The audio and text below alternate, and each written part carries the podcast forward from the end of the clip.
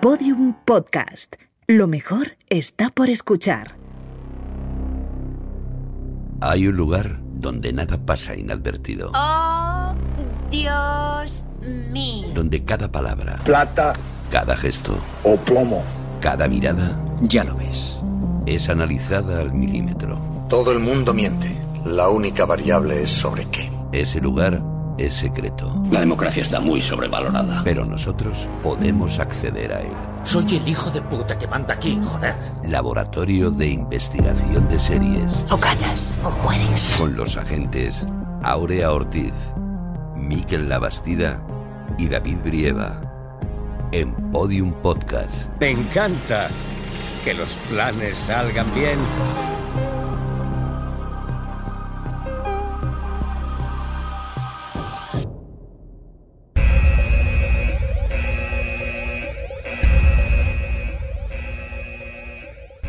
Siempre he tenido claro que yo tenía que gobernar este laboratorio, pero ahora ya no me lo podréis rebatir.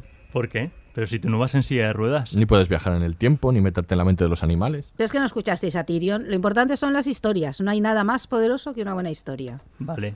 ¿Y? Soy la que mejor puedo liderar el futuro porque soy la que tengo las mejores historias.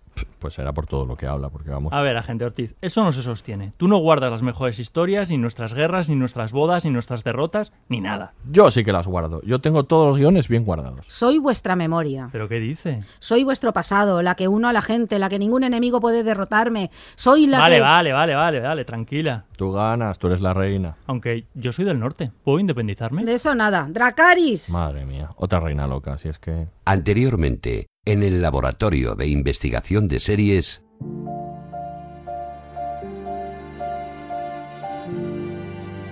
Pero bueno, yo creo que es un gran, gran, gran espectáculo. Sigue siendo un gran espectáculo cada vez más grande y está llegando a cotas impensables en, en la televisión en términos de calidad, ¿no? De ofrecer ese espectáculo y emoción que creo que hay un antes y un después.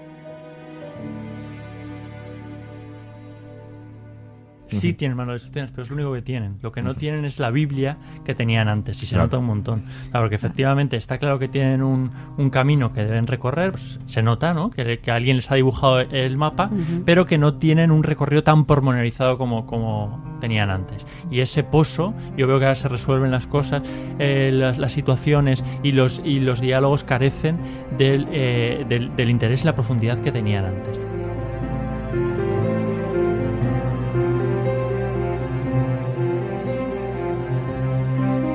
Bueno, yo creo además que eh, Juego de Tronos ha sufrido yo eh, un crecimiento ¿no? exponencial en cuanto al fenómeno fan. Esto también ha tenido, yo creo que, mm, que ver mucho con los eh, distintos cambios que ha experimentado la, la serie temporada tras temporada.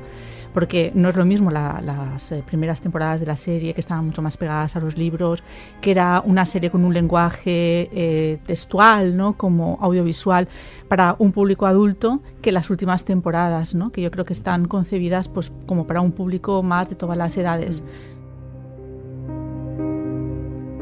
Pues tienes a alguien mátalo. que lo sabe Pero claro. si era lo más fácil del mundo. Sí, O sea, en Juego de efectivamente. Tronos, alguien te sobra, mátalo. Bran, sí, exacto. Directamente, o sea, si nadie le vamos a echar de Sí, menos. Además, No, la, nota la- el- la imagen de la felicidad tampoco es. ¿no? No. Bueno, es que no es la imagen de nada. O sea, pensad en Bran triste, pensad en Bran contento, pensad en No. Bran cómo trata a esa pobre mujer que la ha estado arrastrando siete temporadas y la despide así. ¿Eso cómo Es Cuando ve a Sansa coge y puerta. cuando hermana, ay dedo un poquito, Bran. Que ella se queda así como diciendo, ¿en serio siete temporadas para que me despidas así? Has pasado a la friendzone. Triste, Totalmente. tristemente. Totalmente. O el momento con Sansa, hermano, ¿cuánto tiempo sin verte? Tú has sido violada, no sé cuánto. Pero vamos a ver, cabrón. Creo que guapa ibas, ¿no? Es que era El día que-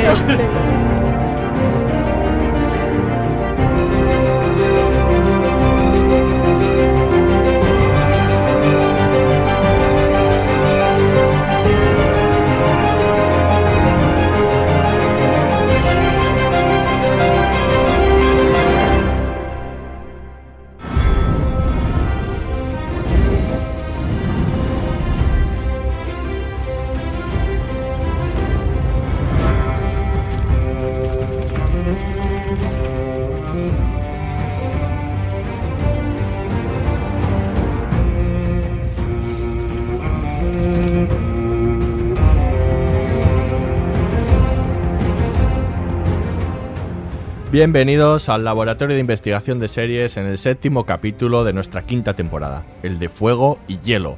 Hoy nos reunimos para analizar la serie referente de la última década, el fenómeno televisivo y cultural conocido como Juego de Tronos.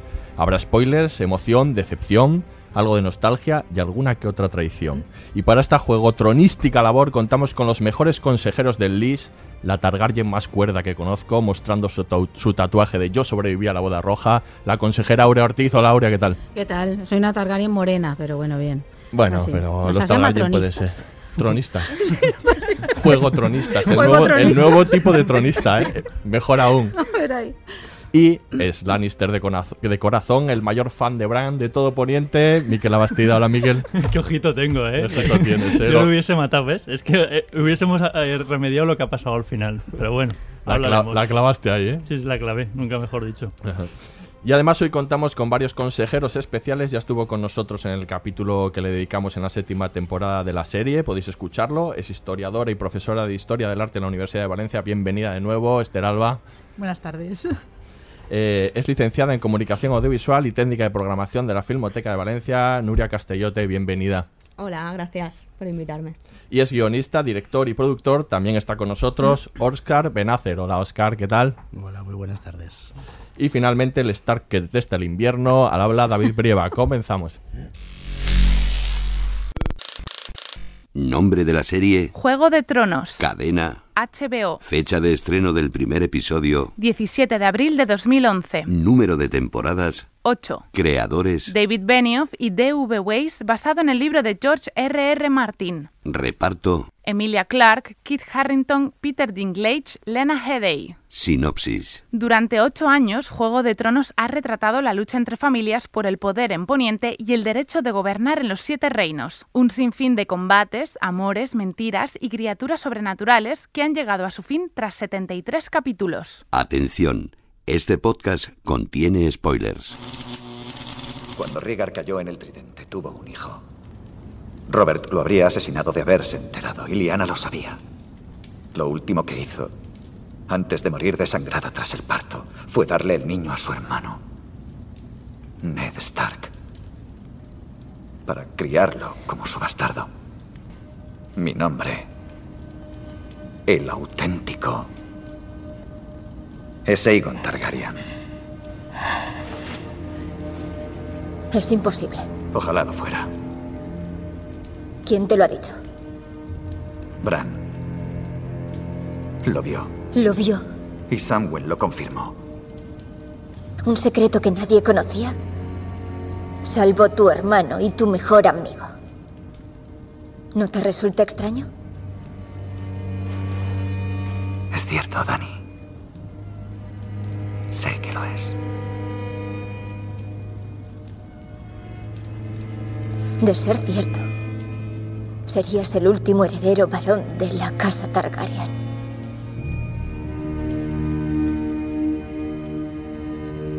Tendrías derecho al trono de hierro.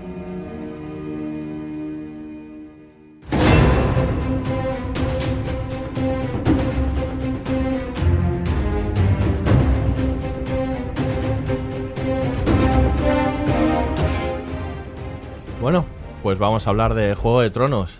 Estoy está un poco nervioso, ¿eh? Sí, está, creo, así como una cierta responsabilidad. Sí. Una serie que en la última década ha sido prácticamente todo, ¿no? Una serie más seguida probablemente de la historia, una serie con un seguimiento tremendo, ¿no? Que ha sido todo un fenómeno y vamos a analizarla, ¿no? Pormenorizadamente, hablar un poco de, de la evolución de la serie y del final, ¿no? Porque en el final hay, hay mucho que comentar y al final probablemente eh, hablemos y hasta discutamos sobre lo que nos ha parecido el final. Pero antes de eso, estaría bien que cada uno de nosotros contase un poco, pues, cómo ha sido su relación con la serie, que, cómo la ha visto, ¿no? Desde el principio hasta el final. Yo no voy a empezar, empiezas tú, Aure. Siempre empiezo yo, ya lo Siempre sabes que me miras y me toca a mí empezar. Sí. Pues, eh, pues, pues ha sido una relación muy satisfactoria, la verdad. Yo qué sé, incluso con el final, no sé, es que Ujú. yo la seguí desde el principio, desde el primer capítulo cuando se emitió, que es decir, no la pillé empezada ni nada de eso. Disculpad. No tenía muy claro si me iba a gustar o no, porque por lo que habí- no había leído los libros y por aquello de... ¿Te gusta la fantasía generalmente? No. No especialmente, no, tampoco es que me disguste, pero no es el tipo de relatos que suelo ver o leer. Pero me enganchó mucho, porque me enganchó la parte menos mágica, ¿no? Y tampoco al principio es tan evidente esa parte tan mágica, luego va siendo más evidente, ¿no? Y ha sido un viaje bien bonito, yo creo. En fin, y el final, pues bueno, tampoco era posible satisfacer a todo el mundo, ni que fuera la serie que cada uno queremos que sea. No sé, yo me alegro mucho de haberla visto. Creo que aparte hemos vivido una especie de acontecimiento cultural importante, ¿no? Eh, que marca muchas cosas. Igual también muy exagerado, es posible, ¿no? Pero bueno, ya hablamos de eso con calma. Y no sé, yo mm, no sé, me lo he pasado muy bien. Yo, yo soy muy de las del viaje, ya lo sabéis, que puede que el final a lo mejor no sea todo lo satisfactorio que hubiera sido, pero yo creo que el viaje ha valido la pena muchísimo. Me, lo- he pasado muy bien, grandes momentos. Tengo algo de que hablar con muchísima gente, Mm, de todo tipo. no sé, muy bien. Yo por mi parte, buena relación. Como el de Bram.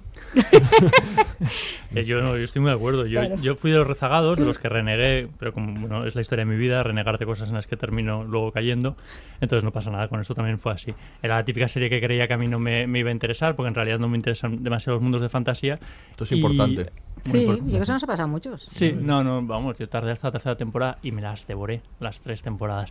Y, y yo estoy súper satisfecho. Exagerado lo que ha pasado, decías tú. El fenómeno, Pues hay ¿no? tantas cosas exageradas que en realidad a mí me parece que lo que ha pasado es muy bonito, en realidad. O sea, Sí. sobre todo este mes y medio yo lo he vivido con mucha intensidad, quizá mm, es verdad que, que- que mucha, pero a mí me parece que es tan chulo que ten- hubiésemos tenido un hecho colectivo que nos Mm, uniese de alguna manera, que todos los, los días eh, es- propiciase conversaciones, discusiones, apuestas, eh, lucubraciones, todos en torno a, a- a un hecho que me parece que en tiempos en los que es tan difícil ponerse de acuerdo en algo, en que todo está tan, tan separado, ¿no? O eres de, de- de un partido, o eres de otro, o tienes una postura, o lo otro, todo es tan maniqueo, que de repente algo de, de- de tanto juego y propicie tantas conversaciones me parece chulísimo. Eh, aparte es verdad que eh, últimamente las series se agotan muy rápido, entonces Mm. de repente encontrarse con una serie de ocho temporadas, pues es como que ha, ha pasado una parte muy importante de tu vida, ¿no? Puedes mirar atrás y pensar, a ver, cuando empezó Juego de Tronos, ¿dónde, dónde, dónde estaba yo? Nos ha acompañado durante mucho tiempo, ¿no? Y a, a mí eso es una cosa que siempre me suele, me suele gustar. Entonces yo, yo reconozco que cuando empezó la sintonía, yo me quedé a verlo a las 3 de la mañana, yo me emocioné, estaba emocionado, pensé, Ujú. "Ostras, esta, esta liturgia se acaba, es la última vez que voy a ver este, esta, esta serie y a estos, y estos personajes. Entonces, a mí eso me, pues, me ha gustado mucho, la verdad. Esther, tú que ya la otra vez que estuvimos incluso escuchábamos un, corte de en, la- en el anteriormente que hemos hecho de que hablabas un poco de cómo cambiaba un poco respecto a, a las anteriores temporadas, la última que fue la anterior, ahora cómo valoras un poco globalmente todo. Bueno, pues en realidad yo estoy muy de acuerdo ¿no? con lo que se ha comentado anteriormente, bueno, eh, tanto Aurea como Miquel. Yo creo que, mm, que la serie nos ha dado grandes satisfacciones, eh, ha sido objeto de polémica, discusiones, eh, en grupos de WhatsApp, en el comedor de la facultad, muy divertidos, eh, de miradas muy distintas y de miradas cruzadas, ¿no? y que no siempre convergen en los mismos aspectos y que eso yo creo que es parte de la riqueza que tiene, que tiene la- la serie. Y bueno, mi relación con, con la serie pues ha sido quizás más, más compleja o más difícil en el sentido de que eh, yo primero empecé eh, leyendo los libros, eh, aterricé la serie un poquito después. Eh, no he llegado a confundir libros con serie, que es una cosa que le sucede a muchas personas. Entiendo que son dos universos distintos y paralelos y que cada uno tiene su propio lenguaje y su trama y su manera de evolucionar. Eh, sí que creo que, mm, bueno, las últimas temporadas quizás para mí sí que han sido un poquito más decepcionantes que, que las primeras. Y en realidad, eh, pues bueno, eh, cuando analicemos el, el final, pues eh, yo me esperaba un final tan catastrófico después del capítulo 4 y 5, me esperaba un final tan catastrófico que al final, bueno, Catastrófico en términos de estar mal resuelta, quieres decir. Sí, vale. sí, sí, yo No me esperaba catástrofe en y totalmente, algo ya pasa, me ¿no? había creído eh, todo tipo de, de especulaciones relativas a que íbamos a tener un final eh, tipo Los o tipo Los Serrano, de que va a aparecer una mano gigantesca de George Martin cogiendo a Joan Nieve después de atravesar el muro y que eh, lo iba a poner sobre un tapiz de juego de, de rol encima de la mesa y vamos a ver un George Martin adolescente con granos. Eh, eh, me lo había no creído ya. Hombre, eso es muy para los Simpson o algo así. Sí, sí, sí, pero ya bueno, totalmente había dado por aceptada esa, esa teoría eh, después de los últimos capítulos y para mí la sorpresa fue que realmente no, no fue así. Y que eh, de hecho los últimos minutos, que de esto sí eso hablaremos después, fueron escritos ¿eh? por el propio George Martin, o sea, esa escena final, eh, y que con eso para mí en muchos aspectos eh, la serie gana el Ujú. final, ¿no? Y ahí es donde se nota otra vez la mano de Martin que cierra eh, la serie y que de alguna manera, pues bueno, eh, compensa eh, todos los desastres anteriores. Muy bien. Nuria, tú creo que, mm, que ma- hiciste maratón en la serie. Inmersión, Eso también está muy bien. A mí me hubiera encantado ¿eh? tener muchos capítulos para ver seguidos. Pues no te creas, el balance que No. hago no, no, no. Yo pasé del 0 al 100. Era de estas personas como, como Aurea y Miquel que, bueno, no me interesa en principio la, la- la fantasía medieval. Eh, había oído hablar de la serie, pero mm, hasta que personas que conocían mis gustos y, y leía algunas cosas como que era reacia. Pero bueno, le di una oportunidad, que creo que es lo que está negándose mucha gente a hacer, ¿no? Mm. Desde, desde una postura un poquito altiva o no sé cómo, Elitista. cómo ya- sí, Altiva es- elitista, ¿no? altiva es estupenda Altiva es palabra, sí, estupenda, ¿no? Como de rechazar esta cosa popular de masas. Y le di esa oportunidad y eso fue el año pasado. Entonces eh, vi eh, las siete las siete primeras temporadas prácticamente el tirón. No Madre el tirón, mía. pero en un mes, mes y medio. Eh, veía, bueno, he estado tardes viendo cinco y seis capítulos. Ujú. Eh, lo cual la verdad es que, que- que te deja reposar poco y, y- y digerirla no tan bien como, como esta última.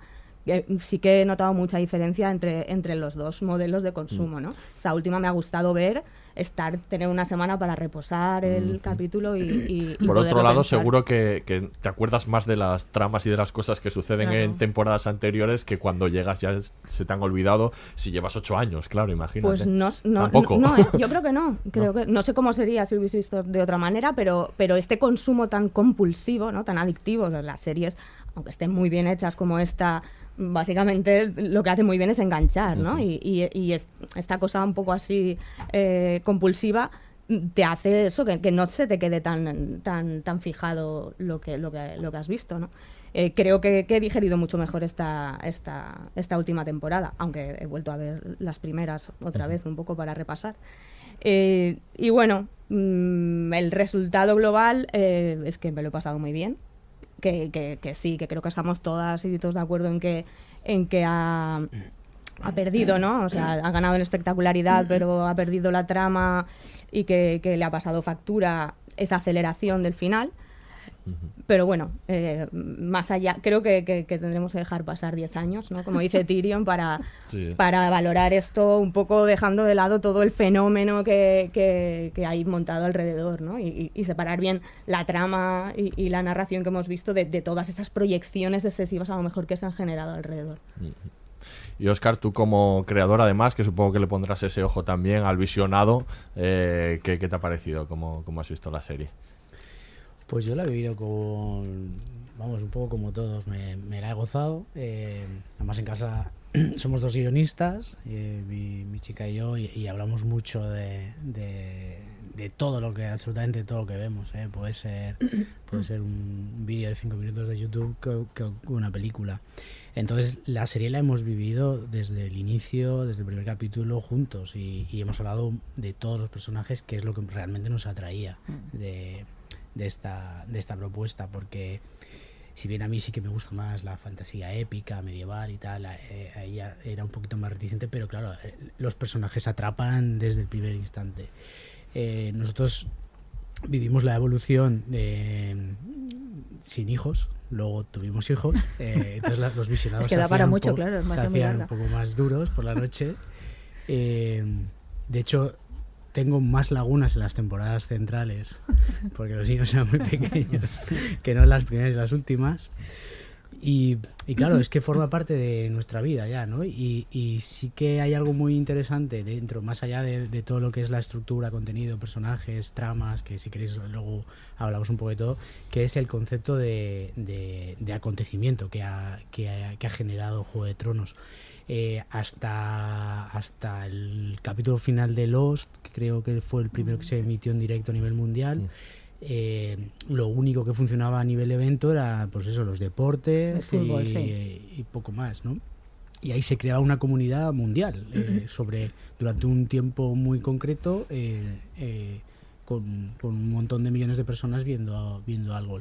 Creo que el primer capítulo de la última temporada ha sido el primer ca- eh, el capítulo más visto de la historia de la televisión.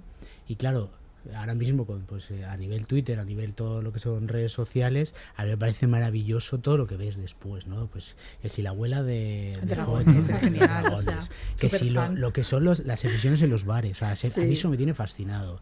Que la gente se prepare el móvil para grabarse el final del capítulo la reacción de todo y subirla. Ya ya empiezas a discernir entre entre los que están actuando deliberadamente y los que realmente están sintiendo el, el, el momento de la- del final y yo creo que que eso pues eh, a ver si bien el final es bastante discutible en muchos aspectos, a mí me ha, me ha dejado muy satisfecho. Creo que jamás me va a dejar tan satisfecho como el final de A dos metros bajo tierra Hombre. o de Los Soprano, pero, pero es otra cosa. Y, y creo que en aquellas series no tenían eh, muchas cosas que tiene esta y, Claro. y que hay que tener y que hay que valorar. El, el- del desarrollo de, la, de cómo han ido variando las temporadas, sobre todo las dos últimas, en las que se toma una decisión de, de darle una importancia casi celestial a la, a la elipsis, eh, pues si queréis hablamos luego para no, no- no monopolizar el, el tema. Pero vamos, ha sido maravillosa. Yo estoy encantado de haberla visto en, en, en- en lo- en estreno, o sea, no haberla visto dentro de tres años. Sí, eso es verdad. Exacto. Vivir el acontecimiento en el Sí. presente, no en el Ujú. momento que toca. Está claro que es un acontecimiento. El, está claro además que tenemos opiniones eh, o, o formas de haberla visto distintas, ¿no? que, que cumplimos con diferentes ¿Y la tuya? perfiles.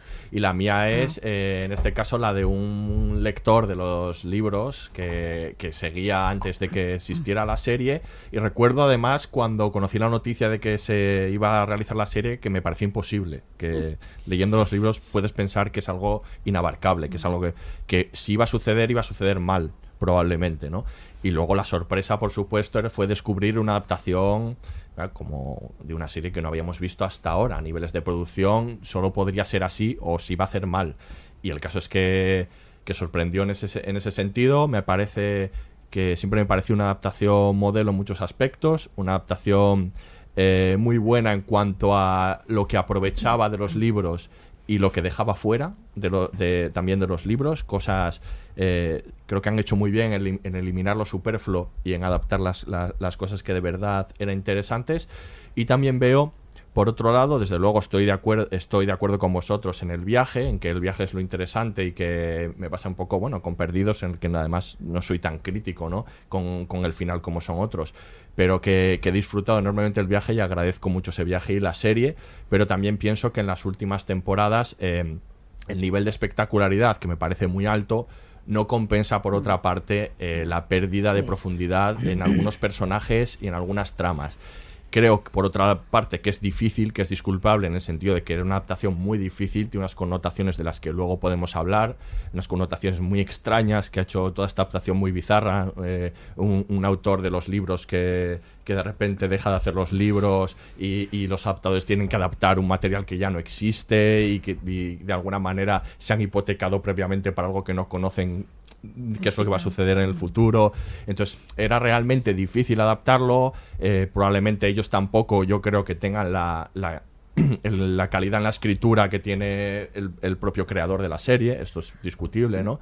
Eh, pero bueno, que a fin de cuentas eh, me quedo con, con- esa parte de la espectacularidad de la serie y, estoy también de acuerdo un poco con Esther, ¿no? que también me, me- indignó un poco los últimos capítulos, pero el último en, en algunas partes eh, pare- me parece igual de bochornoso que lo que he visto anteriormente y en ottas partes lo salva. ¿no? Saca, saca de indignado, ¿eh? porque lo que no te va a permitir ahora es que vayas de complaciente. Sí, sí. Porque No, no, no. La chapa que nos has metido esta temporada a través de WhatsApp, en, en cafés y demás, contan- diciéndonos, y, y tratándonos de llevar eh, al lado oscuro a Aurea y a mí, que hemos sido bastante mm, Sí, más sí. comprensivos con, Vosotros con la muy- serie de lo que tú has sido, Eso es espero que saques ese hater hoy Sí, aquí. sí, ¿eh? lo, lo voy a, lo voy a sacar, Ah, ¿no? es Lo- globalmente me quedo con, con lo mejor de la serie y me parece, bueno, pues eso, un fenómeno que había que disfrutar y que lo he disfrutado muchísimo.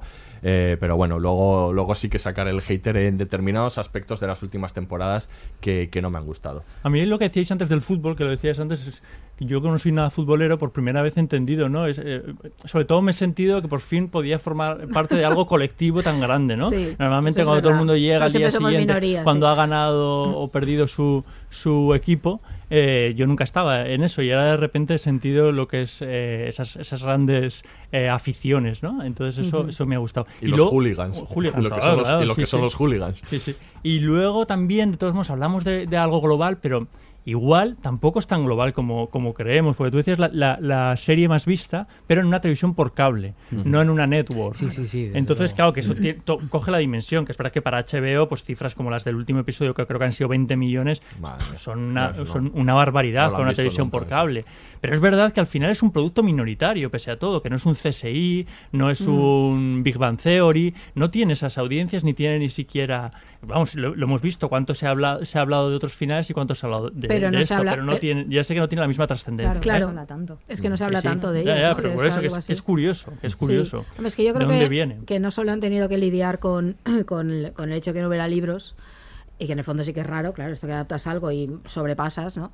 Sino con el fenómeno fan. Yo creo que eso sí que ha sido lo que ha marcado, creo, la deriva de la serie para donde vaya, que nos guste más o menos, ¿no? Ahí el que había que dar satisfacción a fans de todo tipo. Es que yo creo que no es lo mismo. Yo creo que probablemente los lectores de los libros sí que sois lectores eh, más o menos que os gustaba este tipo de literatura y que leéis este tipo de cosas habitualmente, a margen de otras cosas, evidentemente. Pero creo que pe- los que vemos la serie, no, ahí estaban los lectores de los libros, los que no leemos esos libros y no vamos a leer los que nos gusta la parte más, no sé, de personajes y espiriana, como queramos llamar, los que nos hemos enganchado por ahí, aunque luego nos encante ver dragones voladores, porque a quien no le va a gustar eso, evidentemente, si está bien hecho. Y entonces creo que ahí era, yo creo que es muy difícil satisfacer ahí eso. Y claro, y el fenómeno fan creció tanto porque hablaba gente de todo tipo. Nosotros teníamos conversaciones en bares preparando los programas y los camareros se nos paraban de, estáis hablando de Juego de Tronos, porque la- es que todo el mundo lo ve y lo ve el catedrático y lo ve alguien de 15 años y alguien de 70 y, y gente, esto es asombroso. A mí sí que me gusta mucho esto, esta especie de democratización del gusto, ¿no? Que supone una serie como Juego de Tronos, ¿no?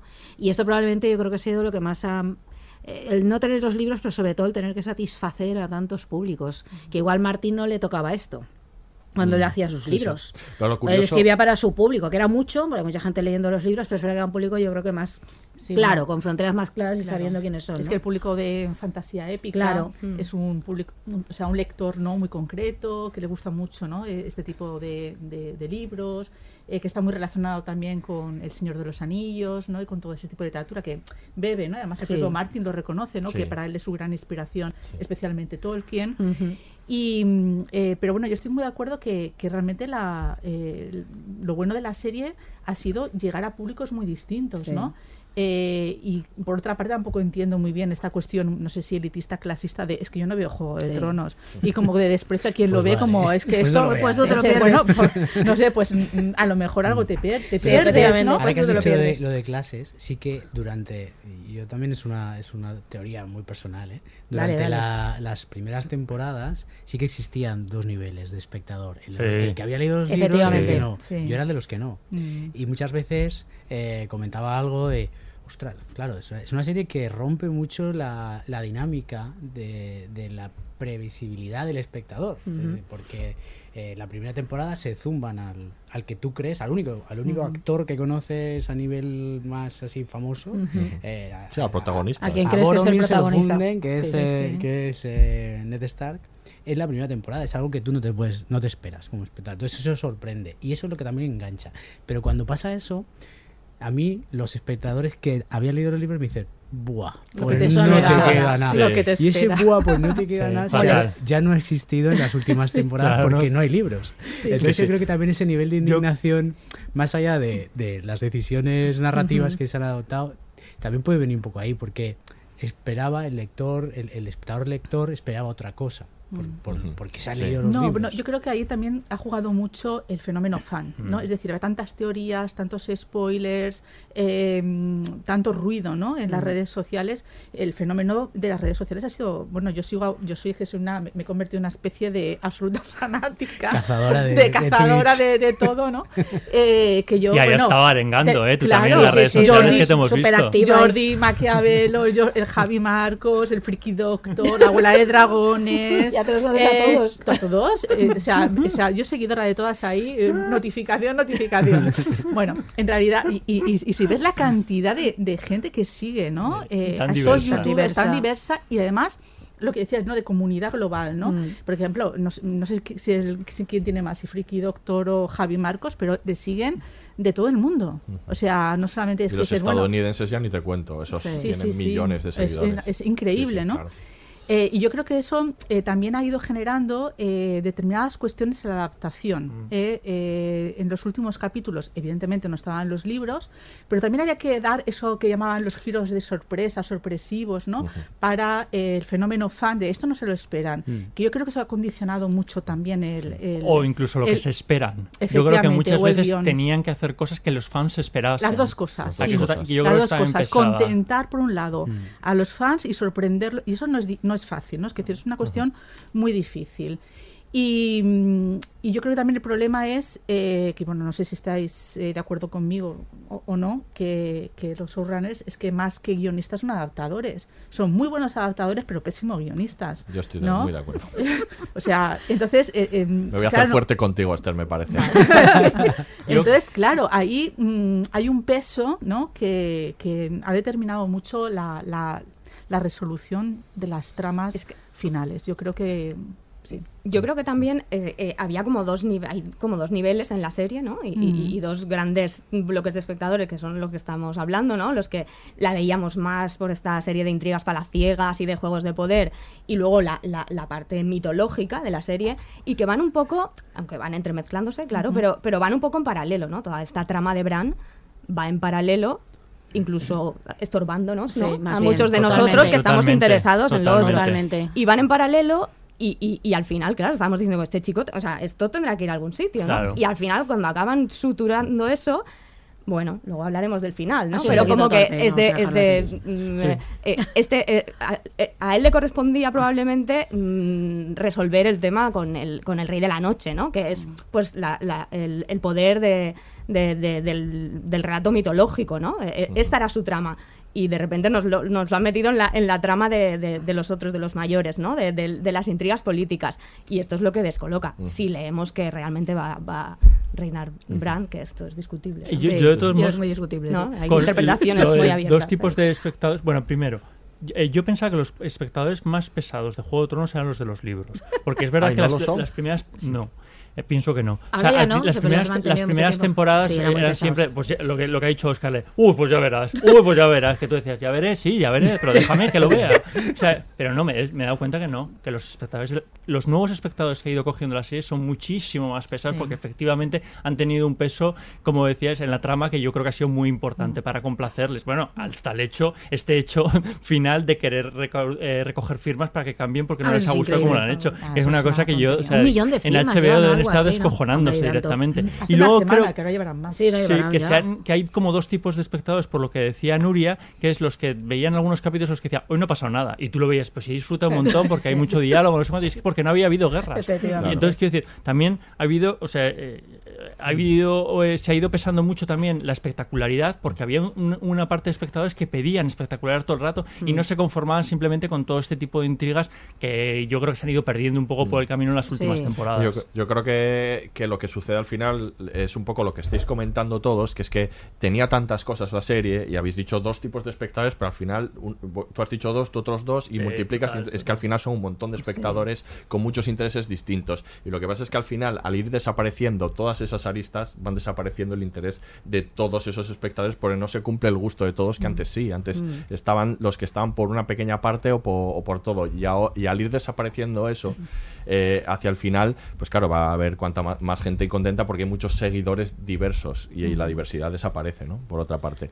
Eh, vamos a escuchar ahora otro corte de, de la serie y de verdad nos metemos ahí a, a analizar a fondo. He servido a tiranos casi toda mi vida. Todos ellos hablan del destino. Es una joven que se adentró en el fuego con tres piedras y emergió con tres dragones. ¿Cómo no va a creer en el destino? Tal vez sea el problema. Su vida la ha convencido de que fue enviada para salvarnos. ¿Y cómo sabéis que no es así? Y está también el problema de John Nieve. Conocéis a ambos. Decidme, según vos, ¿sería mejor gobernante? Él no quiere el trono. Por eso hincó la rodilla. ¿Habéis pensado que el mejor gobernante podría ser quien no quiere gobernar? Un padre Targaryen y una madre Stark. Jon es el único hombre que podría conservar el norte en el seno de los siete reinos. ¿A cuántos reyes y reinas habéis servido? ¿Cinco? ¿Seis? Ya conocéis mis razones. En cierto momento eliges a una persona en quien crees y luchas por esa persona. Aunque sepas seguro que es un error. Creo en la reina. Elegirá bien. Con la ayuda de sus leales asesores. Sabéis dónde reside mi lealtad. Sabéis que nunca traicionaré al reino. ¿Qué es el reino? Un vasto continente con millones de personas a las que no les importa quién ocupe el trono. Millones de personas, muchas de las cuales morirán si ocupa ese trono quien no debe. Por favor. No.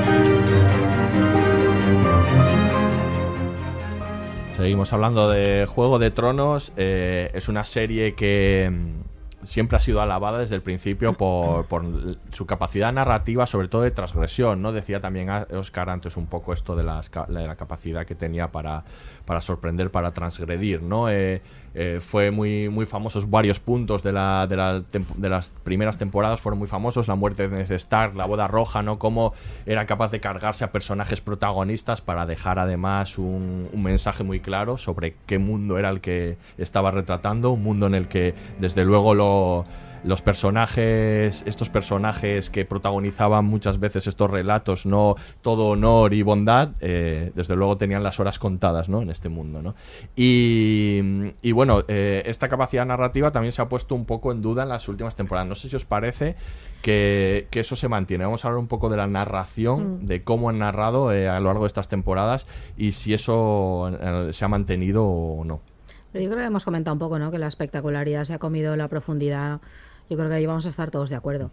Es muy espectacular la temporada última. Pero, por ejemplo, también. refiriéndonos a esto concretamente, ¿no? La transgresión narrativa que Mm. parece que se centra en esta última temporada, eh, por un lado en, en el, el acontecimiento Daenerys, que lo voy a sacar ya, ¿no? Claro, sácalo, Eh, sácalo. Sácalo, sa- sí. lo, lo voy a sacar dale. yo, ¿no? El, elefante- el elefante en la habitación. En este caso, este, este giro narrativo, ¿no? Que nadie se podía esperar, que ha sucedido Bueno, antes. bueno, Yo no bueno, estoy de acuerdo bueno, con eso. Bien, decís algunos. No, no. Yo, Eso yo- decís yo algunos. no digo, yo no digo que no, que no se pudiera esperar, sino que la pretensión de los creadores es da- este giro que no te esperas, ¿no? Como, como sucedía antes.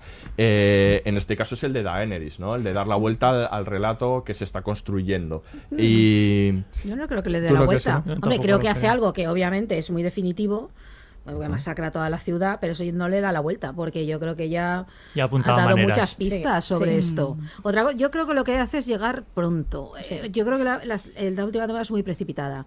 En vez de gastarse a lo mejor tanto en las batallas, a lo mejor dos capitulitos más, ¿verdad? Total, total. Yo creo que no hubiera venido más Ir, para sembra- ir desarrollar sembrando un poco esa ira que tiene. esto, eso y otras cosas de los personajes, ¿no? Yo Ujú. no sé, algo así. Yo sé Esther. que aquí Esther no está Ah, nada yo de acuerdo. Nada, nada, nada. A ver, es que es mucho más complicado porque realmente la, la dificultad o la complejidad de la serie, eh, desde el punto de vista de la trama narrativa, es la utilización de elementos de carácter histórico y mitológico, si queréis, o leyendístico, épico en cuanto a la relación de los personajes, que hace que eh, la utilización de estos elementos históricos, que muchas veces son basados en Shakespeare, ¿no? las alusiones a Ricardo III, Ujú. la Guerra de las Dos Rosas, lo hemos hablado muchas veces, está como muy presente, con elementos de carácter trágico eh, que son sustanciales, ¿no? Eh, pues, por ejemplo, de traiciones, de los niños que son encerrados en la, en la torre, pero sobre todo especialmente en alusión a lo que se llaman los reyes malditos, que lo hemos comentado en alguna ocasión, Le Roi Maudit, ¿no? que es en lo que se basa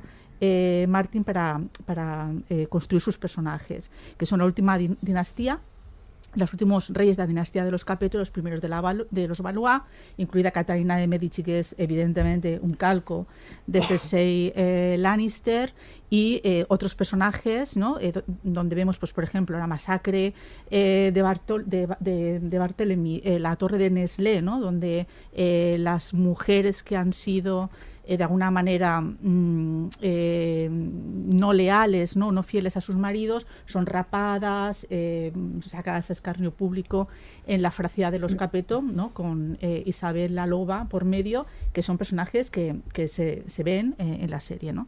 Igual que todo el tema relacionado con los universos de carácter mítico.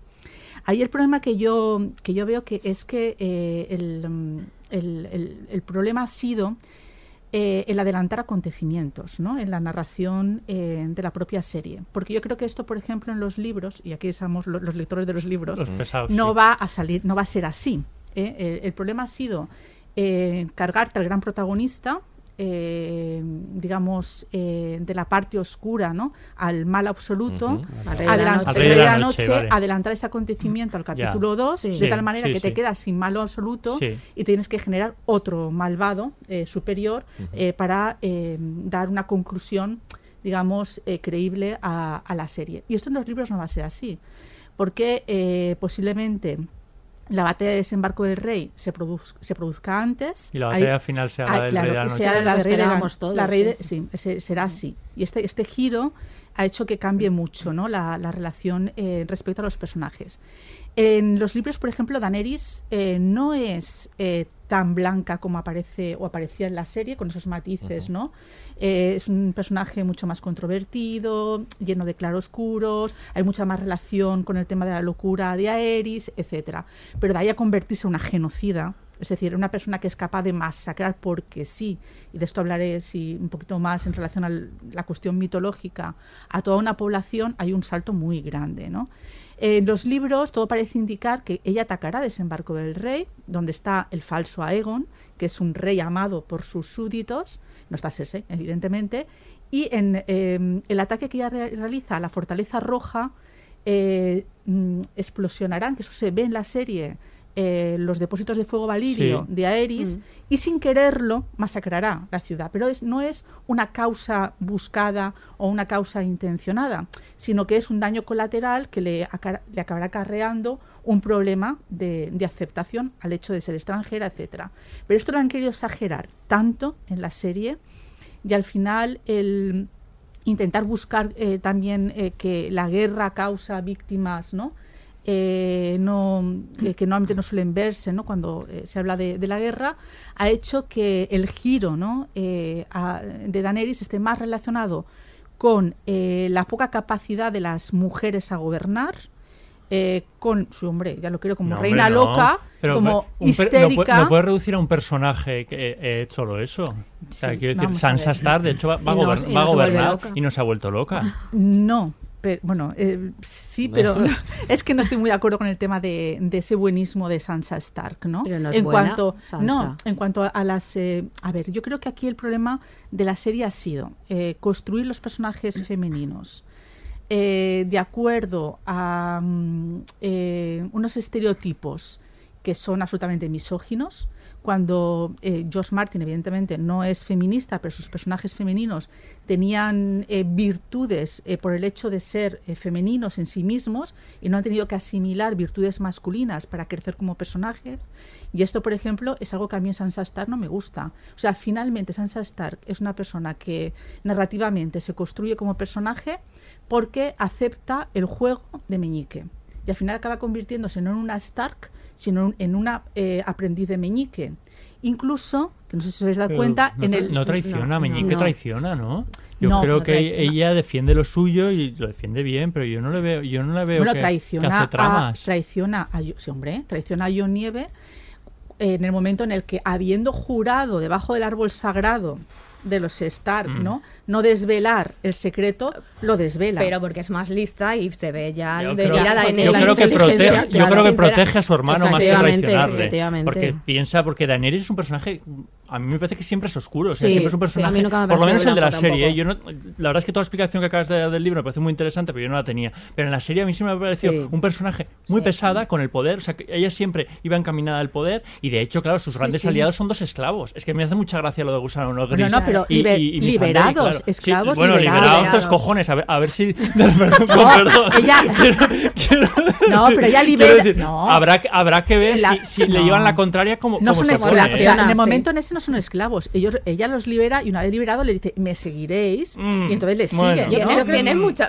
Como liberadora. muchas opciones. Pero- tiene tiene un, tres dragones ya bastante creciditos. Yo no sé si, si Están coaccionados. Yo no lo sé. Yo creo que lo, lo que Bueno. nos pasa un poco es que te- necesitamos tanto de, de- de referentes empoderados, de Sí, pero- personajes Sí, femeninos, que como que obviamos un poco Claro, ahí es la- donde- las partes oscuras claro, de los personajes sí, y- nos inventamos del una, relato. una versión más perfecta Sí, pero ahí es, donde, que ahí es donde voy yo, ¿no? Es decir, que la necesidad que tenemos de construir personajes femeninos empoderados por sí mismos, que al final eh, en las últimas tramas de la serie se acaban eh, cargando esa posibilidad. Y ahora eh, entraré en ese debate que me parece sumamente interesante. Primero, con el tema de Sansa Stark, por ejemplo, una de las cosas que menos me gusta es en el banquete, después de vencer al Rey de la Noche en Invernalia, el momento en el que ella se dedica a servir jovencitas a los viejos guerreros como si fuese una madame, ¿no? Al, al estilo de Meñique, ¿no? Es que vienen aquí para complacerte y que te lo pases bien después de la batalla. Eso no me gusta absolutamente nada. Para, en Ned un Stark perso- nunca hubiera hecho eso. no, no que no es una Stark en ese sentido Bueno. honesta, ¿no? Que se rige por el deber, etcétera. Y luego res- no quiero acaparar el tema, pero luego respecto al tema de mm, de Daenerys y la construcción de los personajes, creo que los personajes femeninos han evolucionado hacia una maldad absoluta, mientras que los personajes masculinos, no los que están muertos, que están muertos y, evidentemente por malvados, ¿no? Ti- tipo Tywin, Tywin Lannister, son personajes eh, que a pesar de la maldad que llevan intrínseca, su arco eh, ha sido un arco hacia la redención. Mientras Mm. que las, en el caso de las mujeres, el arco ha sido al contrario, ¿no? Hacia la perdición. Y a mí eso sí que me parece un problema. Que posiblemente Martin no va a estar. Pero, Pero Aria todas no, así, yo en creo que general. no. Ni Brienne, Ni Sansa. pero Brienne, de- pero Brienne, de- de- eh, pero Brienne es un problema, porque Brienne eh, finalmente como personaje eh, femenino tiene que, no bueno, eh, es nombrada caballero, es virtudes Es nombrada gran comandante, ¿no? ¿Cómo ¿eh? se llama eso? Porque es la que Lord escribe en el libro. Comandante, Lord sí. Comandante, Sí. es ella. de, y eh, de las capas estas doradas, ¿no? Eh, pero bueno, el fanservice de que tiene que ser, ser una mujer ya completa eh, porque eh, tiene que encontrar el amor con Jamie Bueno, hacía pero falta. está muy bien. Bueno, en la vida está no bien de, vez en eso, cuando. Eh, quiero No decir, sé. Eso es algo que está durante, desde la segunda temporada. Quiero decir, ahí hay una tensión sexual que, que se resuelve en la última Eh, Lo temporada. hace más rico el personaje. a veces es que me si parece solo también que- es- que, que hay como de, de mucha necesidad de buscar referentes, ¿no? Y yo creo que eso a veces lo veo, porque yo quiero decir, como hombre no me siento identificado con Bran Stark, ni con Jon Snow, y es, o sea, quiero decir, y no por eso digo, pues es que claro, la visión masculina que pinta la serie, a veces me parece que buscando referentes que son necesarios y que, que, que a veces vienen muy bien, eh, perdemos un poco el norte, ¿no? No, es que yo creo que la construcción de, de la trama de Daenerys es fatal. O sea, fíjate que a mí me porque parece de las no, pocas y, y a que mí no me que- que molesta co- que Daenerys acabe siendo rápida. mala, malísima, ¿eh? No me Pero es molesta que en absoluto. es tan mala. Bueno, está es- sola, está- está, de sí. repente traicionada por todos. Es- es- o sea, Pero- yo creo que, la- que al final sí que tiene como este halo, ¿no? O sea, incluso ya en el último capítulo,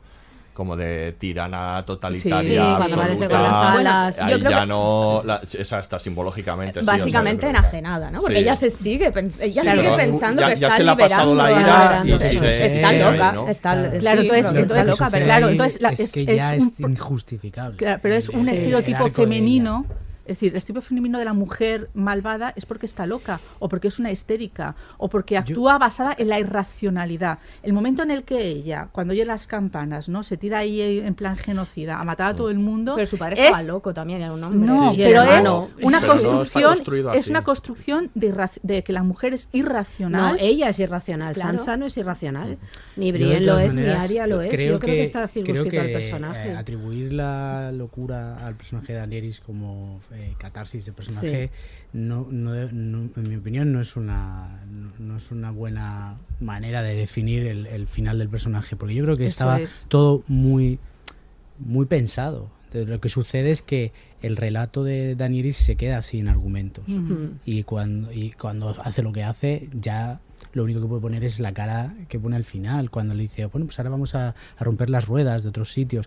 Esa- toda esa, esa puesta en escena a lo Reni- Lenny Riefenstahl que tenemos al final, ¿no? que, que ya no hay nada que enmascarar, ya no hay blanco. O sea, Ujú. es, todo, es todo ceniza y es de negro y es gris, y, o sea, no hay, no hay argumentos para defenderla, porque desde el principio ella quería, quería esto.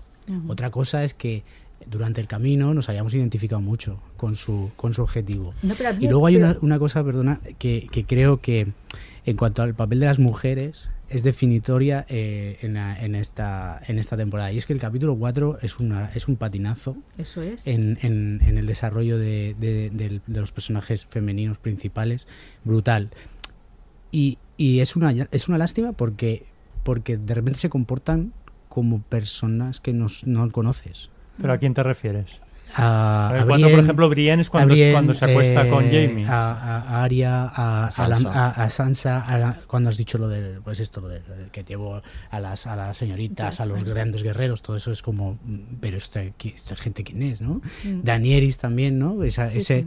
por marcar toda esa soledad y esa, y esa esas motivaciones que ya la van a llevar al lado oscuro definitivo, a mí me parece que están patinando en ese capítulo a nivel a nivel personaje que precisamente era lo que más lo que más eh, valor tenía para mí eh, en la serie y, y lo, y lo tiene ¿eh? o sea no por un capítulo que son setenta y pico no creo que sea que sea grave, pero las- sí que es cierto que, que pasa que dices de repente porque esta mujer Brienne sale llorando a- al jardín no a, la- A suplicarle. Pero ¿y por qué no? Pero, por, Pero por- pero claro. ¿por qué no, no, no, puede ¿por qué llegar? no? Porque, no, no, Porque es no, una no, guerrera. No digo, O sea, no que no lo pueda no, hacer. claro. De hecho, de hecho Algo que ha deseado durante tantos años Claro. y cree tenerlo al alcance y de no, repente se le va. Una cosa Llorar es que, que tampoco los creo que los pasos sean quita ni un ápice de dignidad a lógicos, que el personaje pueda dar. Pero otra cosa es que sean, sean coherentes con la trayectoria del personaje. Mm. Hay, por ejemplo, uno de los pasos más controvertidos que hay, que es en el capítulo 5, el paso atrás que da Aria en la, Sí. a, las puertas de. Tampoco lo no la conviertes en un demonio, como, como estabas diciendo, sino que ella tiene la opción de elegir y dice, hostia, pues me voy. Eso está Sí. mal contado.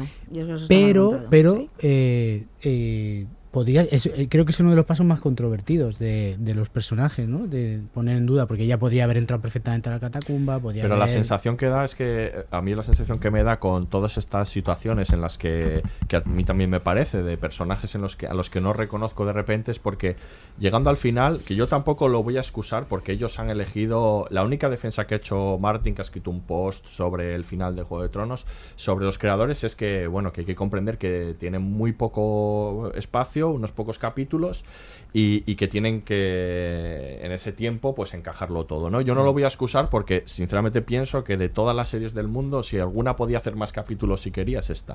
O sea desde luego o sea en ese sentido si hubieran querido explicar las cosas mejor y hacer 10 capítulos la, la pasada temporada podrían haberlo hecho. Pero creo que ellos quieren llevar a los personajes a determinados lugares y lo hacen eh, independientemente de que lo estén plantando bien o no. Y entonces me, mm, me pasa con estos ejemplos que han dado, con muchos otros, como con Jamie Lannister también me sucede, que de repente una, un arco, una trayectoria de ocho temporadas en la que él se va transformando en una...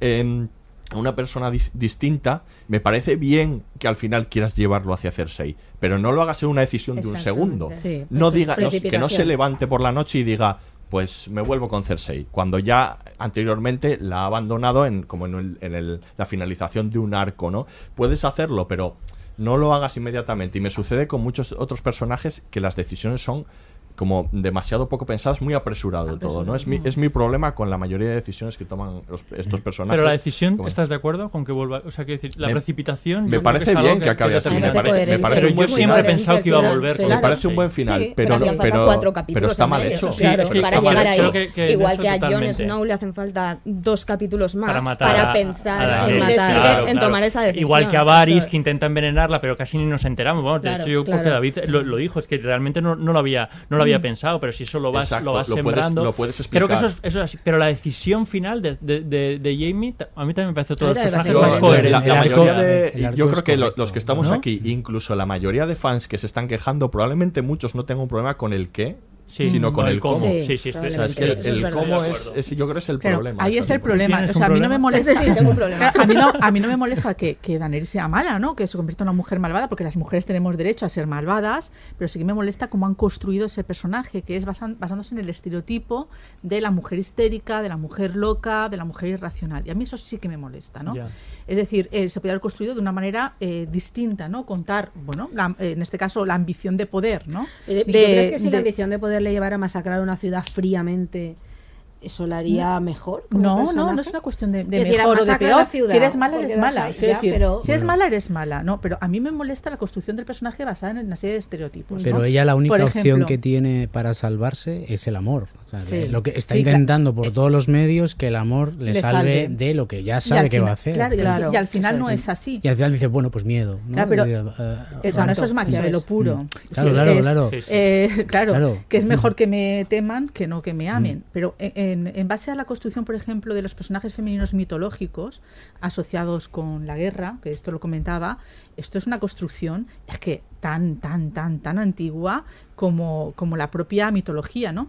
O sea, la diosa Kali, que es la diosa de la guerra, inicia una danza que podemos establecer con el, digamos, eh, simbolismo, metáfora de la danza de dragones de, Dane- Daenerys, que en un momento determinado eh, inicia eh, un genocidio, va matando a toda la humanidad hasta que es salvada por su esposo que es Siva, ¿no?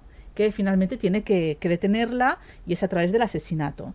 La diosa Hathor que se convierte en Sekhmet, ¿no? Eh, también le sucede lo mismo, ¿no? Inicia también en relación eh, a, a una cuestión de sacrificio de la humanidad o de castigo a la humanidad, una danza de la muerte que no puede parar. Llega un momento en que se convierte en una genocida ¿eh? y ese movimiento eh, ha, ha de ser parado. En este caso la emborrachan con, con cerveza, que puede ser un paralelismo al veneno de, de, ¿no? Puerto Varys que oyó en el fuego. Es una de las cosas No, que no, no sabemos, no tiene- no Ujú. sabemos que llegó a oír en el fuego, ¿no?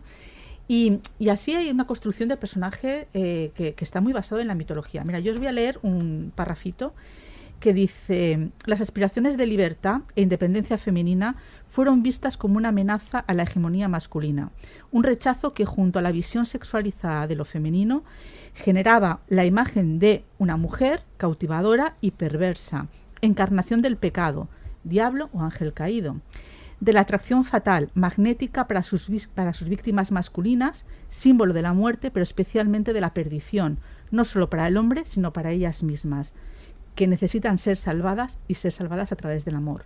Y esto es la imagen de la mujer perversa, de la fe fatal, que se construyó en el siglo XIX. Y yo no veo absolutamente ninguna diferencia con cómo nos han mostrado el personaje de Daenerys Targaryen, ¿no? Es decir, finalmente acaba siendo un ángel caído, la mujer perversa, la Lilith permanente, la mujer bella, que todos la aman, ¿no? Pero al mismo tiempo eh, sin darse cuenta de que realmente es malvada y que necesita que la salven.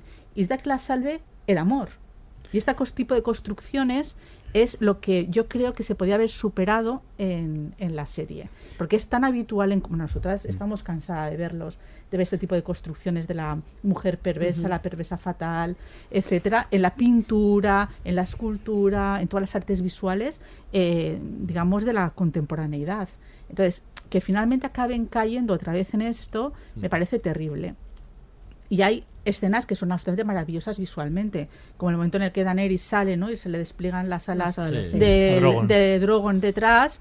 Y, y yo cuando lo vi dije, bueno, ya estamos con Maléfica. ¿eh? Y es un final Disney total. De hecho, mi hijo, que tiene 13 años, que, que no ha visto todavía el final y está ahora por la cuarta temporada, me dice, pero que Daenerys muere, que Daenerys muere. ¿Quién la mata? Digo, no te lo voy a decir. Dice, seguro, seguro que es el empanao ese Snow. de Jon Snow que la besa y mientras la besa le clava un cuchillo y entonces ella se cae así para atrás con el cuello. Ya, sí, bueno, eso Y digo, Pero es que parecía. son tópicos final cultural. Disney. O sea, cuando dicen, no, es que no queremos que sea un final Disney. Es un final Disney. Bueno, eh, A mí no me el parece un capítulo final 5 Disney. no es muy, no es muy Disney, ¿no? De No, esa parte Daenerys. no. Es que a mí me parece muy cruel la muerte Sí. de ella. Por Sí. ejemplo, yo Pero creo es que, Jon es, hace un auténtico acto Toda de la trayectoria es un poco... sí. Yo creo que es muy cruel, me sí. parece tremendamente sí, sí. cruel. ¿no? Es que es una cosa que no he visto por ahí que la gente Sí. lo diga y a mí me parece muy cruel. Es muy cruel. Como muere ella, sea, perdóname, eso es que me parece la máxima traición. Yo entiendo que él como rey o como sea, Pero- o fun- cumpliendo su función está de héroe, así que El debe que salvar como el ya- mundo, lo como hace, ya pero lo han es- transformado en eso, Pero no es un importa. asesinato a No. sangre Ya, fría. ese es el sí, ¿qué problema. importa? A mí, No, a por mí sí me importa. No me A extraña que pase, pero no me, pero sí pero a mí sí me importa. importó, a mí me dolió, A me parece muy a mí me cruel. parece mucho más cruel eh, no, no la muerte, sino que no le, no le permiten sentarse.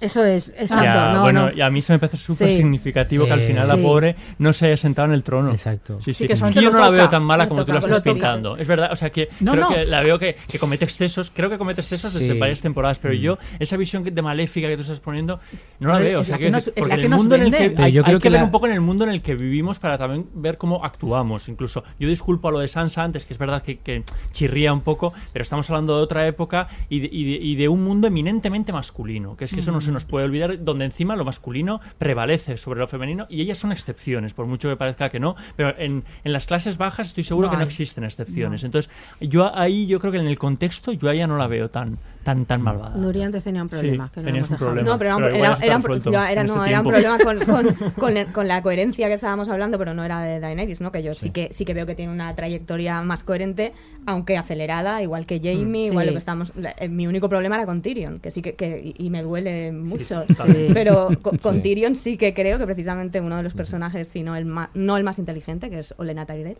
Sí. serie, creo.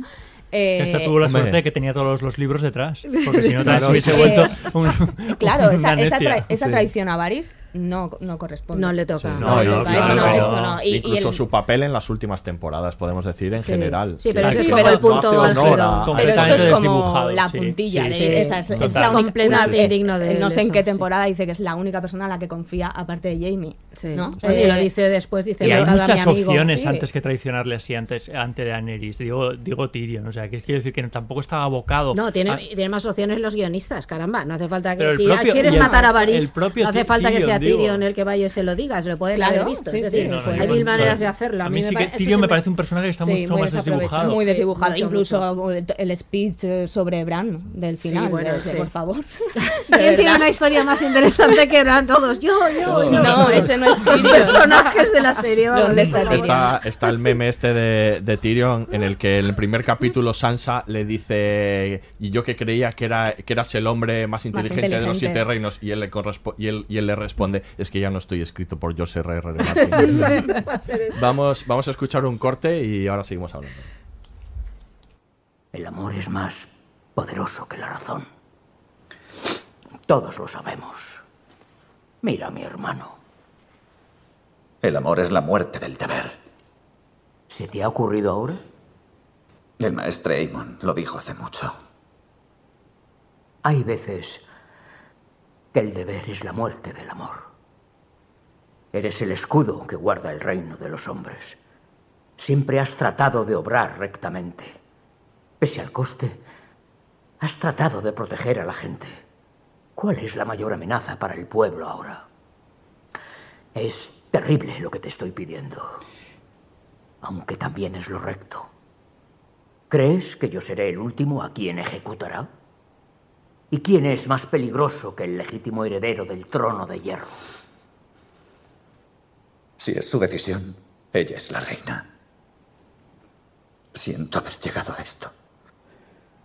¿Y tus hermanas? ¿Las ves hincando la rodilla?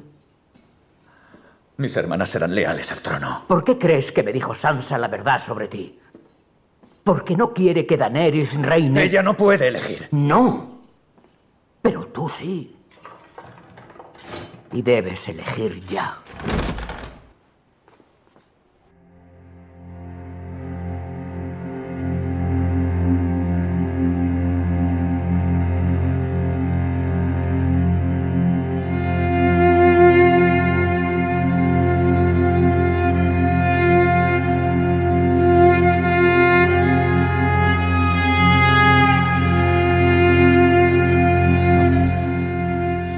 Seguimos hablando de Juego de Tronos. y Literal, seguimos literalmente eh, ha, ha habido No hemos dis- parado, de discusiones. hecho, de esto es, un- esto es. Juego de Tronos, eh, literalmente, ¿no?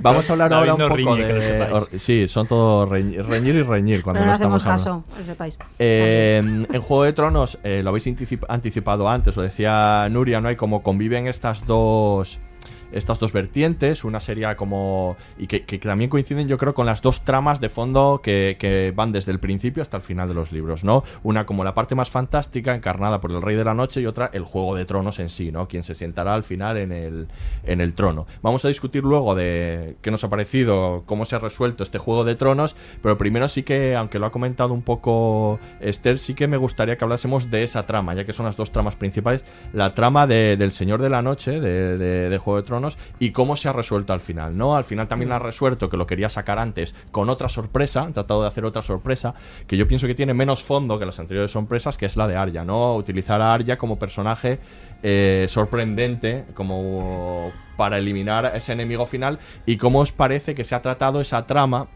eh, porque yo pienso que, el problema que tiene es un poco lo que has dicho tú, Esther, antes, ¿no? Que, el estar pegado a las resoluciones de estos dos mundos que conviven tan, tan juntas, como que hace que sea menos relevante eh, el final de la trama de, algo que nos parecía tan importante, ¿no? Como que mm, para mí significaba como que mientras todos están jugando a ese juego de tronos, resulta que hay un mal, hay un mal amenazante que está muy por encima de estos juegos de humanos y que al final si no se cuidan de ello pues va a acabar con todos ellos. Un poco como el cambio climático podría ser o cualquier otra metáfora que puedas poner. Y al final se ha resuelto eso de una manera un poco precipitada querría decir yo al final. Y o, más que precipitada que, que- que no le han dejado luego pozo suficiente para inmediatamente después como bueno ya Pero ya está no no no tiene Fíjate tanto que yo creo que, que va en No, la no. línea de los relatos apocalípticos que nos demuestran que el apocalipsis puede ser horrible, pero lo verdaderamente malo es la naturaleza humana. Yo creo que va ahí. Estoy de acuerdo, porque a mí me pasa igual, que decir, yo pensé que esa sería, como todos pensamos, en la batalla final sería contra el Rey de la Noche. Pero bueno, esto se llama Juego de Tronos. Y el Rey de la Noche no quiere el trono. No está en la batalla política, es otra, es otra yo em, entonces yo creo que al final, en el fondo, es como todo muy pesimista. Es decir, aunque haya salvado a algunos personajes principales y demás, es esta idea de los vemos ahí reunidos, ese consejo imposible que luego hablamos, Mm. eh, Luego- y luego todo, hablamos y de al, eso. y al rey, y a un rey que bueno, probablemente no va a reinar y se va a ir a buscar el dragón y todas estas cosas. Y no tienes ni medio claro que dentro de dos años estén pegándose otra vez y matándose. La sensación que da es esa, que se ha conseguido una especie de tregua con muchísimo dolor y muchísima muerte. Porque yo creo que al final el relato es el de. Es que eso está en la naturaleza humana. Es que a volver a ver a alguien con sed de poder, esa sed de poder llevar a alianzas no sé cómo, esa llevar a traiciones. Sí, y pero- supongo que eso es lo que se ha querido contar.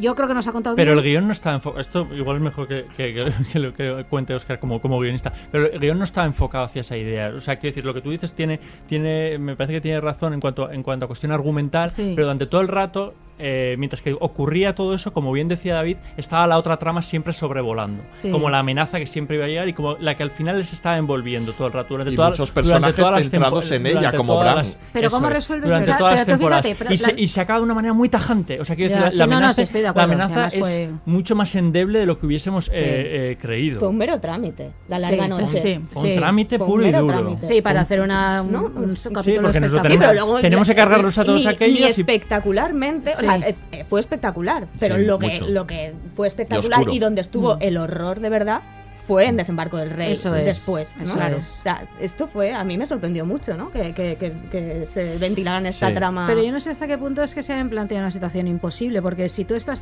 tienes ocho temporadas para contar cómo todo el mundo se mata entre sí por conseguir el maldito trono y reinar sobre los demás, resulta que tienes una amenaza mayor, ¿cómo acabas esta serie si la amenaza mayor está ahí? Todos aplaudiendo que ha muerto el rey de la noche, todos juntos mirándose de reojo a ver...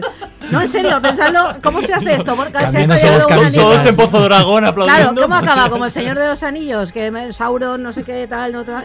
Es que me parece muy difícil para lo que es la naturaleza Sí. del- que de este relato, dice que de lo que va es de ¿no? que somos capaces de cualquier cosa terrible. Ya, Todos hacen cosas terribles. John acaba matando a la mujer vamos de una manera dejarle esta pregunta al guionista. Era guionista, sí, por favor. ¿Cómo acaba. Oscar, ¿cómo acabas Juego de Acaba Tronos de satisfactoriamente?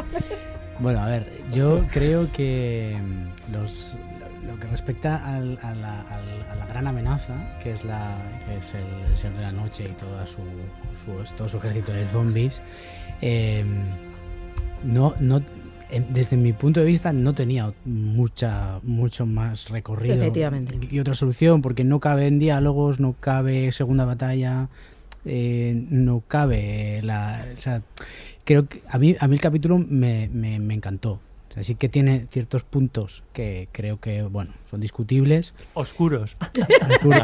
Pero me, pareció, me No pareció una decisión ¿eh? súper acertada, súper acertada de, Sí. de- de- No, eso es- es de- impresionante. de- de- de- de fotografía.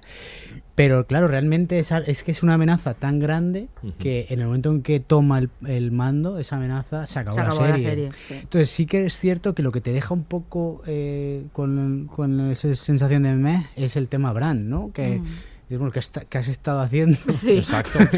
¿Cómo llegamos a odiar Ese a Bran en ese está capítulo? Yo focalizado lo- en esa trama. Claro, tú deberías Claro. ser el, el gran, lucha- el gran antes, guerrero es- contra, eh, contra el gran antagonista. Sí, además eh, de es la- verdad que está construido de- entre John y el Rey de la Noche ese Exacto, enfrentamiento o sea, hay una- permanente, ¿no? un- o sea, si te consigue a ti, se, se- se declara la, no- la larga noche y se acabó, Sí. ¿no? Todo. Pues, eh, eh, ¿qué ha pasado aquí? ¿Qué no? pasa Que- aquí? No, al final el plan o sea, era que le daba una daga a, Arya Exacto. y Arya usaba esa daga. Claro. Y bueno, todo el y- y entrenamiento de Arya toma sentido, todo, todo eso. es- a mí me gustó mucho, ¿eh? Sin- Mm. sinceramente. Igual nos hubiese Y gustado creo- saber cómo llegaría hasta allí. Eh, Yo no, yo no lo sé, cómo bueno. sortea a todos los muertos Quiero- vivientes. eh, Quiero pensar está, que nos tragamos Está entrenada para eso, ¿no? Sí, eh, otra Claro. elipsis, ¿no? Vale. Luego- No, no, te está que- entrenada con esto de los rostros. Sí.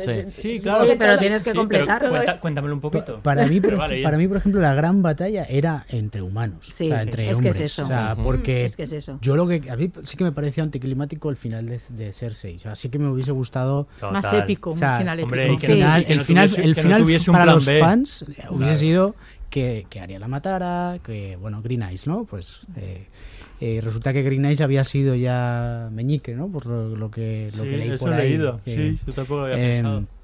Pero bueno, que, que realmente eh, eh, lo que lo que la gran batalla era era entre el norte y, y el sur, ¿no? Y sí que en algún momento nos habían vendido una historia de que había dos buenos y dos buenos no puede haber. Y entonces cómo se ha resuelto el final, pues sí es muy discutible, pero a mí no me parece que esté eh, que no sea coherente y lógico de- dentro de, de lo que han hecho los personajes a lo largo de todas estas temporadas. Eh, lo, del, lo del Rey de la Noche era un marrón. O sea, a Sí, nivel- era un a nivel marrón, guion era un completamente marrón. de acuerdo con Era ella, un que es eso, marrón. o sea, acabo y, luego re- marrón. y luego rompo una, una lanza a favor de los guionistas eh, que, que, que, que, que me han dicho aquí que... Están o sea, vilipendiados. ¿Los guionistas en general gremio. o estos tenemos una, tenemos una serie de, de coral de más de 20 personajes que en la última en las últimas y sobre todo en la última temporada los unimos a todos en una Sí. misma en un mismo lugar eso es complicadísimo de, de guionizar y la escaleta del capítulo 1 de la última temporada y la escaleta del capítulo 2 que para mí es, maravilloso sí, ese sí, capítulo son súper difíciles de conseguir. Mm. O sea, que todo el mundo salga, que todo el mundo tenga su frase y que, y que nadie eche de menos. a- o sea, eso de repente genera una, una, narra- una narrativa que, que, que va en contra un poco de, de esas tres tramas que nos estaban dando por, por capítulo, que iba, iba todo más sosegado, más reposado, pero es que ahora mismo está todo el mundo en lo mismo. Y cuando, estás, cuando están todos en lo mismo es mucho más difícil eh, que el relato vaya al, al ritmo de, de, de cuando estás haciendo 50, 70 minutos, que el relato vaya cuan- dividido en tres en 50, 70 minutos. O sea, no, no, no hay más, ¿no? No, es, es- es como encajar las piezas. Y yo creo que las escaletas de esos dos capítulos son memorables, o sea, son auténticos marrones para un guionista sacar esas Es escaletas. realmente, desde luego, realmente difícil. Y, y respecto a la otra. A la ot- al otro final, digamos, al final que, que al final queremos ver quién se sienta en el juego, en el trono eh, El de, final, de hierro final. o en, o en el trono fundido de hierro, lo que quede ahí, ¿no? Eh, ese final se resuelve después de la- del momento Daenerys, ¿no? Con ese consejo. ¿Qué consejo? O sea, ¿y qué consejo? O sea, a mí, sinceramente. Era me como, parece- pero este quién es, Es muy, ¿Este chan- quién es es? muy chanante. me parece bastante, Es mu- es muy Monty bastante desastroso, no sé a vosotros, sobre todo porque ya vas viendo en estas últimas temporadas que se están preocupando poco por estas cuestiones, entonces no tienes muy claro ya, no han, han prescindido de, de los personajes que te pueden aclarar quién reina en cada uno de los reinos, ya ni salen. Además que te da un poco igual exacto, también. te da un poco dónde, igual cuando salen finalmente no los o no, lo, o no los reconoces o, o te dan un poco igual y eso. Por lo tanto lo que deciden también y lo que deciden además eh, es complicado de defender y, y de justificar no incluso el el, el discurso de Tyrion me parece un poco delirante, ¿no? O sea, todo esto de la memoria, que me, quién tiene mejor historia que Bran y elegir a Bran, no sé, no sé qué os eso parece a poco- vosotros. un a mí me poco- parece un poco extraño. Un poco todo. platónico en el sentido del gobierno de los mejores, ¿no? Mm. Es un poco como muy neoliberal. En ese sentido, la serie acaba siendo como muy reaccionaria. Yo estoy de acuerdo en lo que dice Aurea de, del, digamos, a la toda la filosofía política jovesiana eh, que está detrás de, de la serie, ¿no? El hombre es un lobo para el hombre, ¿no? Es decir, el Mm. hombre es realmente el verdadero enemigo. Y en relación con el Rey de la Noche es que ellos mismos se causan el problema, porque el Rey de la Noche se lo inventan los guionistas, es decir, no está en los libros, de hecho, esto es un problema que se generan ellos y que luego no saben cómo... re- No está, no No me existe. digas. No. Yo tampoco lo sabía. Vaya tela. Nos lo habías ocultado camina- esto, los David. caminantes blancos Existen los caminantes yo- blancos, yo pero no hay un Rey de la. Noche. Ah, no, pues yo, yo me acabo de enterar también. Sí. Es que es un, es un malo, es un malo tiempo. tan malo que, que Claro, no cabe. segunda- No, no hay matiz ahí, no puedes Claro, porque una de las cosas que decía es, eh, me da igual cómo lo matéis, pero yo quería saber de dónde sale este hombre, o sea, ¿quién, quién, luego- quién- quién se- quién hay detrás de Y él, luego ¿no? la, la amenaza constante con la larga noche, la larga noche, Eso y llega el invierno, ¿no? Eso Winter is coming, Mm. y dices, bueno, eh, ha llegado y se ha ido, ¿no? Sí, no, no, cuestión de un segundo. La, ropa de verano. Muy breve, el winter hace muy No, breve, no no tiene sentido ni, o sea, y, y luego luego llega un poquito a el desembarco pase- del rey y luego el, pase- el paseillo, ¿no? El paseillo. Decimos, este señor viene, se pasea y ¿qué hace Sí, más? Nada. sí. O sea, ves que no lo acabo de entender muy bien. Sí. A mí no me- eso no me, no me ha gustado eh, para nada. Y luego en el sentido jovesiano, eh, también la propia transformación de Daenerys en el último capítulo, y por eso al final yo acabo salvando el, pen- el, eh, penúltimo, porque no me gusta la irracionalidad histérica por la, en la actuación genocida eh, de Daenerys, es precisamente todo el hecho que está eh, basado en el concepto de Leviatán, es decir, el poder absoluto, basado en ese despotismo ilustrado del tirano, ¿no? que es todo el- eh, para el pueblo pero sin el pueblo, ¿no? Mm. que es un poco lo que encarna eh, Daenerys. Eh, mezclado todo ello, es decir, con un discurso mm, que no es totalitarista como la gente lo está entendiendo, aunque es verdad que en el mundo anglosajón, espe- especialmente estadounidense, no tienen muy claro cuál es la diferencia entre el nazismo ¿no? y las revoluciones eh, comunistas, porque hay muchas alusiones que hace Daenerys desde el punto de vista político que tienen que ver con el manifiesto comunista de Karl Marx, ¿no? el romper las cadenas, liberar a los esclavos, Ujú. etcétera, y que al final es eh, como que la utopía es imposible. La utopía requiere rom- romper la rueda y construir un sistema, es antisistema por naturaleza, pero es que mejor quedarse dentro del sistema y ser reformista. Entonces, antes que romper del todo y ser eh, un revolucionario, ¿no? Eh, que esto está mal visto, esto de construir encima de las cenizas, que llega a decirlo Daenerys, ¿no? En un momento en concreto, ¿no? Una generación, y que me sonó mucho al discurso de Lenin, ¿no? Eh, que mm, eh, precisamente en, en asociación, ¿no? A esto de tabula rasa y construir una- un mundo mejor, precisamente en, en asociación, ¿no? A esto de tabula rasa y construir una- un mundo mejor. Eh, surgiendo de las, de las cenizas. Al final acaba justificando eh, una reforma de un gobierno de principales, ¿no? Un gobierno de Cámara de los Lores, si queréis, ¿no? Al estilo más conservador, o un gobierno de la Troika, si me lo permitís, de buenos gestores, eh, frente a lo que posiblemente sea la revolución. Y ahí es donde, en el final, a mí, lo que me gusta especialmente es el- el- el- la introducción de, de Martin, ¿no? que mm, este Pablo Simón decía que para él los verdaderos protagonistas y que eh, debían ser los verdaderos vencedores del Juego de Tronos era el pueblo libre, los salvajes. Y yo creo que eso sí que se consigue y es en lo que yo perdono todas las demás pifias a la serie. Y es precisamente en el que quienes rompen la rueda de verdad es el pueblo libre, que no está sometido a ningún rey ni a un cone- consejo de eh, inteligentes ni de buenos gestores y que son libres de verdad porque son el puro anarquismo, ¿no? Y eh, si John había actuado por honor, ¿no? Es decir, este tipo de concepto ma- maquiavélico de eh, uno es libre cuando eh, hace lo que debe hacer, ¿no? Es decir, regido por el, por el honor, que es el deber antes que, que el amor. Y finalmente él se cuestiona eso. ¿He hecho bien a lo que Tirio le contesta? En 10 años veremos.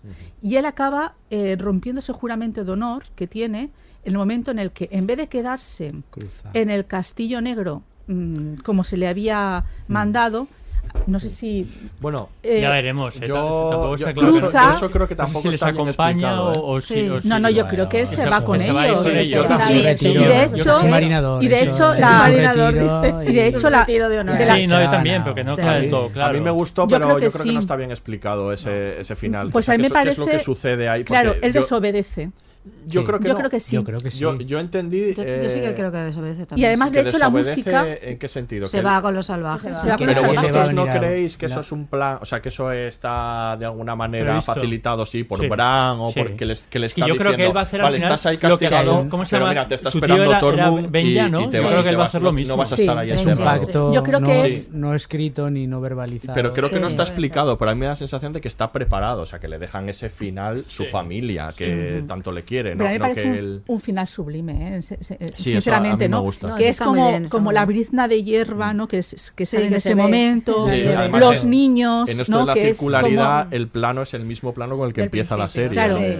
Los niños que, son como la promesa del futuro y luego la música porque la música es apoteósica en ese momento. La música en toda la temporada es apoteósica. Todo lo que no tienen los las deficiencias que tiene, las carencias que tienen algunos diálogos se salva con música. O sea, sí, narrativa, ayuda muchísimo a construir el mm. sentido. Pero si te das cuenta, el, la música final, cuando él sale, ¿no? acompañado con los salvajes, con los niños, etcétera, en esa búsqueda de libertad, en un reino que no tiene rey, que no tiene, es decir, que es un, el pueblo libre, eh, sin ningún tipo de atadura, eh, puramente anarquista, eh, la música es Juego de Tronos pero con un elemento ¿no? de carácter entusiasta, ¿no? que a mí me recordó, sí. me recordó mucho eh, la Sinfonía de Beethoven, la novena Sinfonía de, de, y la, Beethoven. puerta no se cierra.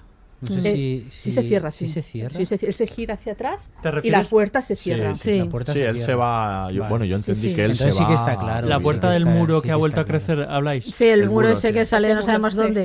Que ha vuelto a, a, Hoy Nuria y yo nos lo preguntábamos.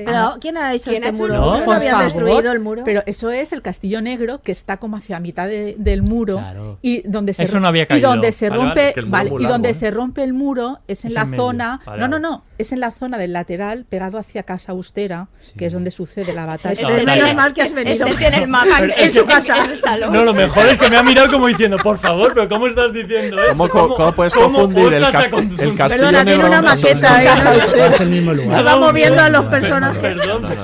Yo creía que el muro... El muro, se, el muro eh, no, ah, vamos a rompe el muro en la zona más débil, que es la parte más estrecha, que es la que linda ya con la bahía de las focas. ¿Cuánto me no, ¿eh? Tiene el Google Maps de, de, del poniente. Pues y no ahí. le hubiese venido mal un GPS al ser de la noche porque da muchísimas da vueltas. vueltas da muchas vueltas. Desembarco del Rey. Tanto, eh, tanto andar, ¿para qué? No? Sí. Bueno, Desembarco es que... del Rey también se reconstruye un poco. Eso un poquito. O, o, bueno, solo o, la sala del, del O sea, lo que es el, este. el, el, el, castillo está como muy reconstruido en algunas partes, ¿no? Sí. O hay una calle bueno, y por también. cierto, nos recordó un poco la Guerra de las Galaxias. Estos que ahora van a hacer, ¿no? Eh, la Guerra de las Galaxias. Hay algo de Anakin Skywalker. Hombre, el final a mí me recordó al Señor de los Anillos. Bueno, el Señor de los Anillos total, la despedida. Todo, el eh, libro. O sea, sí, pero esa es la parte que está, es, que esa es la parte que está escrita por Martin. El final. Bueno, es que Martin ya dijo hace mucho que iba a tener muchas similitudes con su final con el de Señor de los Anillos. Sí, pero que él es, es que él, eh, una de las cosas que cuando, vamos, pues yo he leído, ¿no? Que cuando firmó la cesión, bueno, la adaptación de la serie dijo, sí, pero los últimos minutos de la serie los quiero escribir yo. Entonces el, ahí el guion lo ha escrito él, esos últimos minutos concretos. Por si acaso. Que son, yeah. que o sea, son la parte me... de los Stark. Sí. Sí, los El discurso de Tyrion no. No, No. espero. No. Vale. Hombre, es que el discurso de Tyrion... No, yo no he leído más. pero Pero yo creo todos que esos minutos musicales, ¿no? Desde que Sí. empieza la Sí, escritura efectivamente. de la historia, el mm. relato de Jamie, ¿no? Y, y No, yo creo que después, en el momento en el que Arya, el Aria, barco. Sansa El, el montaje paralelo de los, tres Stark. Stark. de los estos. Stark. Mm. Sí, o sea, desde que deja el consejo, Efectivamente, la cámara se, se aleja, ¿no? Esto, ya no interesa. Ah, porque es que además son banalidades. Lo que el del consejo, ¿no? Sí, porque en el consejo hablabais de los mejores, pero yo creo que se quedan... No, pero esos son, reta son, retales. son retales. Ron, el de la moneda. bueno, sí, claro. Menos mal. Sí, eso es una decisión un poco... Mira, pues ahora que has dicho Ron... Bien, pues para Wikipedia. En el capítulo 4 creo que la decisión no la toma no la toma en la, en la habitación con Brienne, la toma con la llegada de, de, de Ron. De Ah, Bron, sí, de Bron, con la sí, ballesta. con la Sí, sí. ballesta, sí. No, creo que ahí es cuando él se da pues- cuenta de que, de Claro. que no pinta nada ahí, Mm. de que se tiene que ir. Sí, él yo ser. creo que él se trata de engañar con, con, con Brienne, pero él en realidad siempre lo ha tenido. Él lo y todos los demás. No lo nadie se claro. cree que Jamie Es que yo vaya a que quedarse ahí jugando a las Brienne lo casitas con Brienne. a mí lo que más me molesta de, de Jamie Lannister, que me parece eh, casi una traición, y hablar en estos términos de no lo voy a hacer prácticamente de otra cosa en, en la serie, es cuando él vuelve y le dice a y le dice a- y habla con Tyrion, Tyrion le libera y le dice a Tyrion escena que a muy él bonita, por cierto. que, a- que es una escena bonita, pero en la que le dice que a él es que le importa muy poco la gente, porque él le está explicando que va a morir la gente.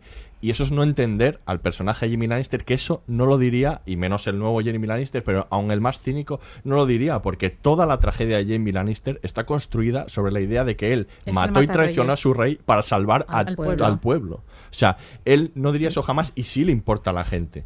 Entonces, esa frase como de frivolidad, como de- para mostrar que Jamie ha vuelto a ser el Jamie frívolo que se engañaba a sí mismo después de haber sufrido tanto, no Es sé, que, se lo diga precisamente a Tyrion, que es la persona que más le conoce y que sabe que eso no es así, no tiene ningún sentido. Mm. Me parece como, bueno, no sé, como ju- intentar justificar lo que está haciendo eh, con, no sé, con, mm, con cuestiones que no, sabes, que no, que no parecen lógicas del personaje, ¿no? Que, no- que es no entenderle. Esos son los momentos en los que veo yo como que no, que los personajes no están reaccionando, lo que decía Oscar al principio, como ¿quién es este personaje? Este personaje que nos contaron con Brienne en los baños en su momento cuando contó su tragedia y que en la que entendimos que esto era lo que le sucedía, ¿no? Y no sé, a mí precisamente me parece bonito el final que tanto ta- que tanto le molesta a Mikel en el que Brienne edita la Wikipedia de, No de, Jamie Lannister mucho. Para decir este personaje era mucho más complejo Claro. que Sí. alguien que mató a su rey que es lo que pone, ¿no? Y que tenía muchas más aristas y que sí que le importaba a la gente y que hizo estas otras cosas. Y el, y el final de Cersei, que me ha parecido antes que estabais todos de acuerdo en que, en que mal,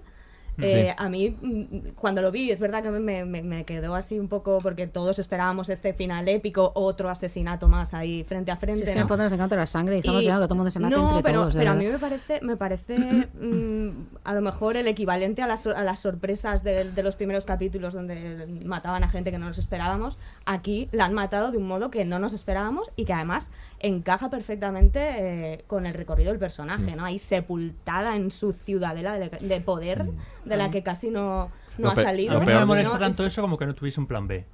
O sea, me extraña que, to- que ella fiase a toda la guerra y se ha estado preparando contra Daenerys a directamente los arcos, las flechitas contra Sí. los dragones. No, o sea, ma- algo más- más que, que Pero el problema ahí no es tanto más, de ¿no? ella, ¿no? Como de que eso va muy rápido. Lo que no nos acabamos de creer es que no le den al, al dragón después de haberse cargado otro Bueno, inmediatamente. eso es o ya. que de pronto de toda la, tro- la flota acaba destruida de ese modo rapidísimo. Sí. Bueno, toda, toda Bueno, no, eh. Euron, Euron sale Sí, bueno, sale ahí de la nada, es Hay verdad. un aprendizaje Es el peor personaje. Euron, Euron. Oscar, tú que como creador de personajes, Euron Greyjoy es Mal, el peor mal. personaje que Peor, hemos visto. Es lo peor del Pobre. mundo. Es lo peor del lo mundo. peor. Es un Pero La abuela de dragones le llama el aspestoso. que le encanta. Pero es genial el eso, eso es apestoso. genial. El aspestoso. ¿Pero para ese. qué? El asqueroso.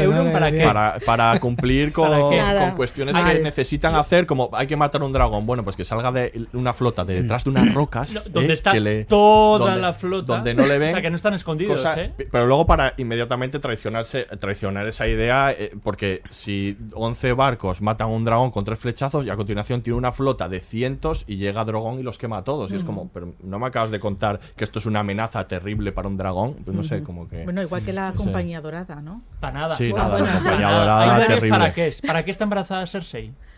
Sí. No, son, son mecanismos que utiliza la compañía dorada es para enseñarte, para- simplemente para darle la vuelta al- a la idea de que te- incluso en, lo- en los planos son los mismos que la batalla de los bastardos. Lo que pasa es que utilizan al capitán de la compañía dorada de la misma manera que utilizaron a Jon antes. Sí. Entonces solo sirve para decirte, mira, que ahora los que eran los buenos antes, ahora son los malos. Y fíjate que ahora estamos mirando desde el lado de lo que eran los malos antes y vienen Jon y compañía y se han cambiado los roles.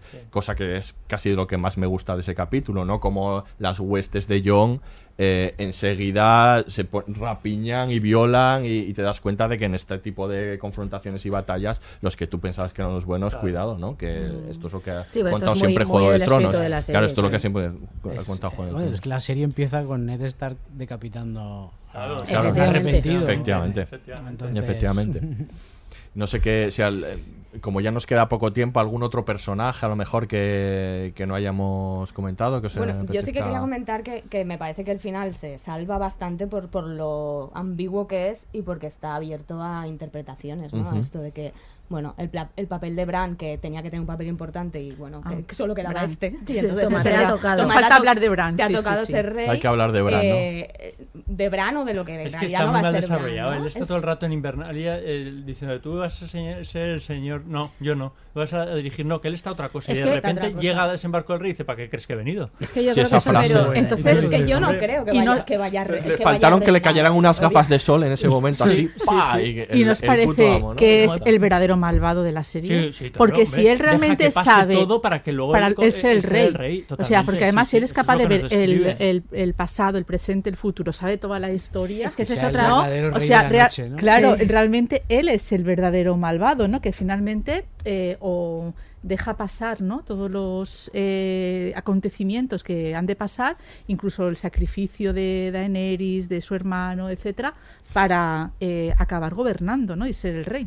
Yo es que no, no, creo que vaya a gobernar directamente, o sea, creo que su papel va a ser de, Felipe VI como mucho. De preparado. De, de, vamos, de, Wikipedia. Es que cuando vemos... Si, no me, haría el Arakiri, o sea, yo por eso me interpreto libremente que eh, esta escena quién va a gobernar, del Consejo Privado a lo que vemos en el que ese él... consejo va a gobernar sí, sí. Madre mía. pues por eso si es que bueno, el, el, final es, consejo, es como muy es frágil. claro. Es todo es sí, muy no. frágil. De hecho es que el creo que no llegan que... a los 10 años eso que ha dicho Tyrion no. el consejo no que decide mm, es que no sé qué prefiero burdeles, burdeles o, burdeles o cloacas eso es tremendo ese. Eso es muy... la rueda. Es, que la rueda no se ha roto.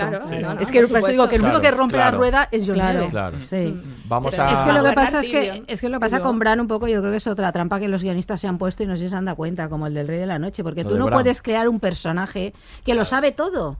¿Cómo vas a crear un personaje que, lo sabe todo y no dice nada? Para al final decir esa frase vergonzosa desde mi punto de vista, y sí que se lo digo a los guionistas, de ¿para qué te crees? ¿Por qué te crees que he venido aquí? Cuando le dice esto el rey? ¿En serio? Frase. O sea, tú lo sabes. Es que yo creo que era una trampa mortal. Eso va a los decir, ¿cómo has construido este personaje? El, gran secreto, ¿no? De, que es de, mm. quién era hijo. Claro. Ah, eso tampoco lo desvela se, él. Se puede, no, no, pero se podía contar a través de. Sam. De, Sam, de muchas otras maneras. No era necesario. Llega por los libros a esa historia. es que no es ni un personaje, Bran. Y de hecho él lo desvela en partes. el otro es como la confirmación. Sí, bueno, lo que te ha contado. Efectivamente. Yo soy Google te digo que sí. No se explica en ningún momento por qué ellos luego tienen esa fe en él? O sea, para, para que gobierne, porque en realidad él está no cuenta nada. Sí, claro. No, pero yo creo que eso es como el mal menor. Eh. Mi sensación es que no te ha tocado y es como el mal, el que no, deba, no va a molestar a nadie el mm. verán el tuido, todo el mundo le va a aceptar. Los otros tienen muchas que, batallas entre bueno, ellos, y, y tienen muchas cosas que resolver. ¿no? Sí. ¿no? le dice algo así. Efectivamente, ¿no? claro, es mágico, al fin y al cabo es, del orden de la, del mito. Claro, yo creo que, que pues sin su hermana habría que ver dónde habría acabado. Sí, pero bueno, que eso, que eso, eso nos lo han contado a nosotros, pero, pero a ellos no se lo ha contado nadie. Mm. Quiero decir que él no abre la boca, es decir, no, poco, no, no, explica nada de, no haga, su trayectoria como ente mágico, no, se lo cuenta a nadie, es que no habla. poco mágico, porque quiero decir también bueno. Pero lo peor todo. Esta temporada se podría haber metido en algún animal para hacer sus cosas. Nada, no, no tiene más profundidad psicológica. Los ojos en blanco. La montaña. La montaña tiene más profundidad psicológica que verán. Pero o a mí parece esa secuencia de la montaña y su hermano que dura 10 minutos. Bueno, pero eso, sobran eso sí que es una concesión al fan, al fandom. Y la gente está esperando eso. Es que esa es la otra. ¿eh? Esto habría que analizar. Necesitamos otro podcast para hacerlo. La gente y luego estáis diciendo por qué quema la gente Daenerys. Quiere sangre. No, pero es en serio porque la gente que lo quemen. No, porque esa sensación de nos empoderamos con una niña que se convierte en asesina implacable. Eh, resulta que si no matan a alguien queremos que lo maten. Mm. Nos parece siempre que hay poca sangre. Es que va, esto en serio, que es como para analizar, bueno, es el relato que nos dan y a través de eso canalizamos. Sí, es. Para eso está la ficción. ¿no? eso y no anatomía pero, es, es sorprendente, pero yo sí, perdona. Gracias que no lo había sacado y tocaba sacarlo, siempre hay alguna alusión. Ah, eso, ¿no? Anatomía de trono. Pues ese tipo de cosas, no sé. Y luego la parte del final, que es una especie como de alabanza al relato, al hecho de contar Sí. historias. Sí, Pero la parte pero- final es esto. Creo que David quería hablar. Sí, quería- hacer un- vamos a dejarle. Voy a meteros un corte. Voy a meteros un corte y, El y nada. ya, eh, sí. ¿Y vamos damos acabando? la- y va- no, vamos a- teníamos que haber acabado hace un rato. pero- No he hecho otra cosa más que pensar estas dos semanas en nuestra sangrienta historia, en todos los errores cometidos. ¿Qué une al pueblo? ¿Las huestes? ¿El oro? ¿Las banderas? ¿Las historias? No hay nada más poderoso en el mundo que una buena historia. Nadie puede detenerla. Ningún enemigo puede vencerla. ¿Y quién tiene mejor historia que Bran el Tullido? El chico que cayó de una alta torre y sobrevivió. Supo que no volvería a andar, así que aprendió a volar. Cruzó más allá del muro, un lisiado, y se convirtió en el cuervo de tres ojos. Es nuestra memoria, el custodio de todas nuestras historias. Las guerras, bodas, nacimientos, masacres, hambrunas, nuestros triunfos y nuestras derrotas. Nuestro pasado. ¿Quién mejor para conducirnos al futuro?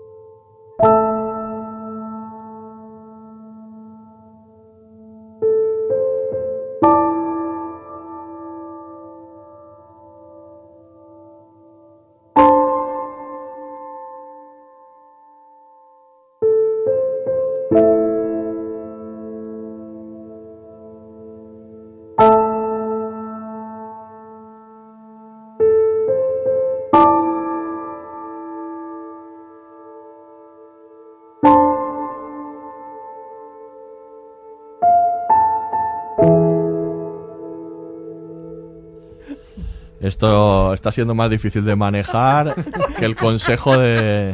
Esther dice que Bran va a vivir tres- 300 años como mínimo. Como Madre Tengo que decir, David, perdona, pero que que- eso está ahí. Y luego que están Nuria ha que preguntado que un- para qué sirve el cuervo de tres ojos y es como un O sea, CNI. el Es como un hermano. CNI para Se el servicio de inteligencia. Pues como funciona igual. Pero si se va, dice, me voy a buscar a Drogon, ¿no ha dicho eso? y ya se va. A la recomendada ahí, repartidos el dinero. No la de reinar, es la de. Pero se va a buscar desde su. o sea, Sí, no, sí, ya evidentemente, sí. sí. Ah, yo me preguntaba sí. eso, el, el an- el anterior cuervo de tres ojos, ¿cuánto vivió ahí pegado a un árbol? Mucho. Bran, ¿cuánto pretende vivir como rey de Pero por eso no necesita Poniente? sucesor, da igual que no pueda tener hijos. Pero, pero tiene que te- les ha engañado porque prevén los demás que va a haber sucesor, pero este va a estar ahí ¿Cómo? toda la vida. Morirá Claro, mil años, Toda la claro, vida. no sé cuántas Era el plan generaciones. definitivo Sí, de Bran. definitivo. Exactamente. Que a base de estar callado y aparcado ahí en un...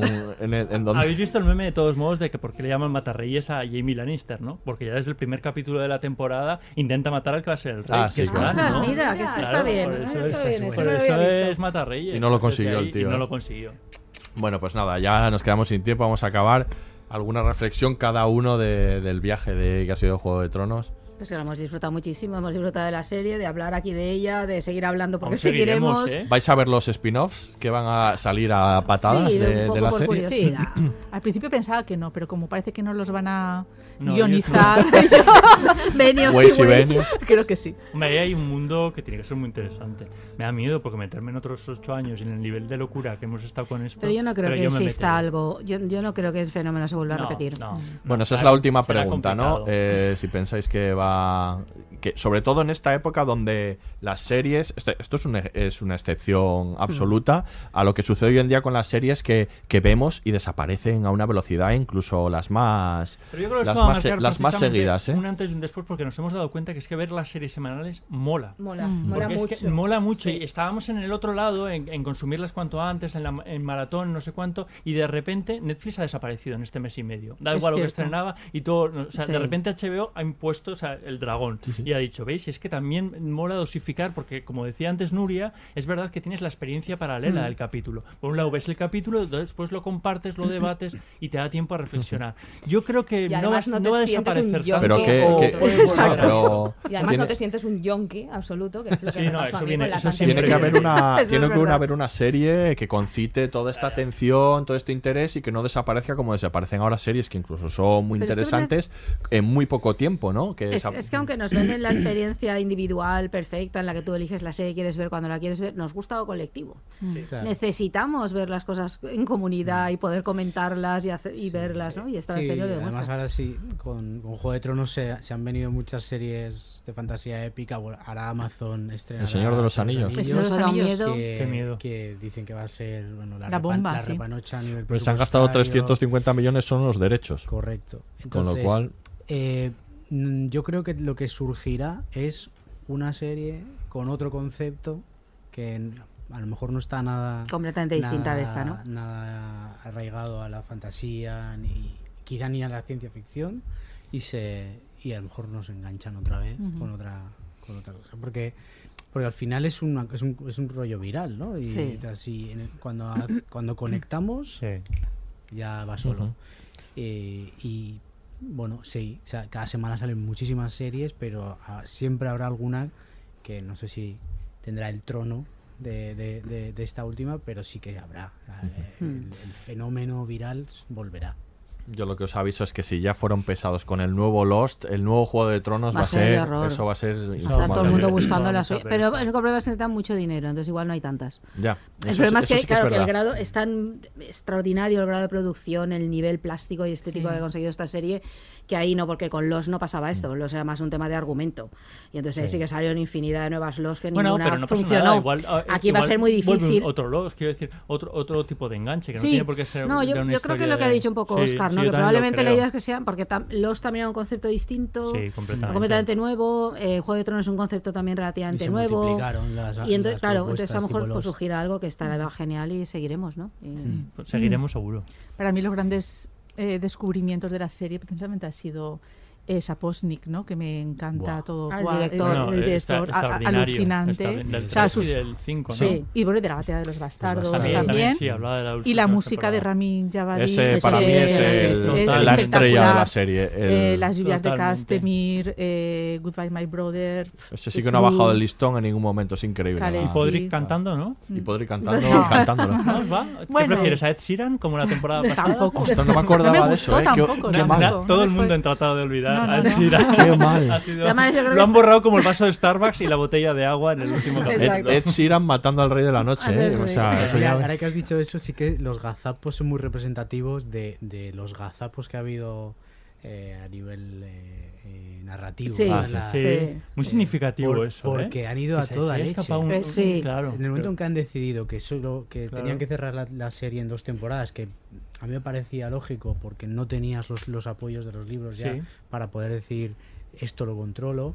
Si, si deciden hacer eso, eh, a- a- alguien ha pisado el acelerador y se ha notado eh, Mucho. mucho, pero pero bueno, yo aún así me lo, Eh, me lo no- disfrutado. No, porque Pero además lo decía- pasa muy bien. ¿no? Se ha- Decían se ha que notado- HBO se ha comprometido realmente a, a, a die- a 10 capítulos por la HBO última temporada. Dicen que, que él- ellos les dieron puerta libre a lo que ellos Claro quisieran. que sí. son, que son los propios Ellos los que insistieron no en más querían- temporadas, claro que HBO incluso, quería más incluso, temporadas. eh, Quería llegar a George- las 10. Incluso George Martin en su momento, ¿eh? eh, Sí. el momento un poco en el que se vio que había una separación entre las ideas creativas de uno y otro fue cuando dijo que creía que Juego de Tronos daba para 10, 11 temporadas y ellos querían menos, ¿no? Querían acabarlo antes. Sí, o sea sí. que hubieran podido hacer las bueno, si era la gallina de los huevos de oro, ¿no? Sí, pero, sí es que, eso mismo es raro, ¿no? A mí me parece Pero porque ellos yo creo que ya querían desvincular. Bueno, de hecho lo han, lo han dicho. Querían Los propios el guionistas querían contrato que desvincularse con, ya de. con Star de- Wars, quizás. Yo creo que e- era muy difícil también ser las cabezas, o sea, los motores de, Sí. de algo tan, Bueno, tan, tan, tan yo- importante es que en, la, te- en la sociedad como había No, y adquirido además, ya pero- Juego de Tronos. ¿eh? Yo creo que era una responsabilidad, ya muy grande.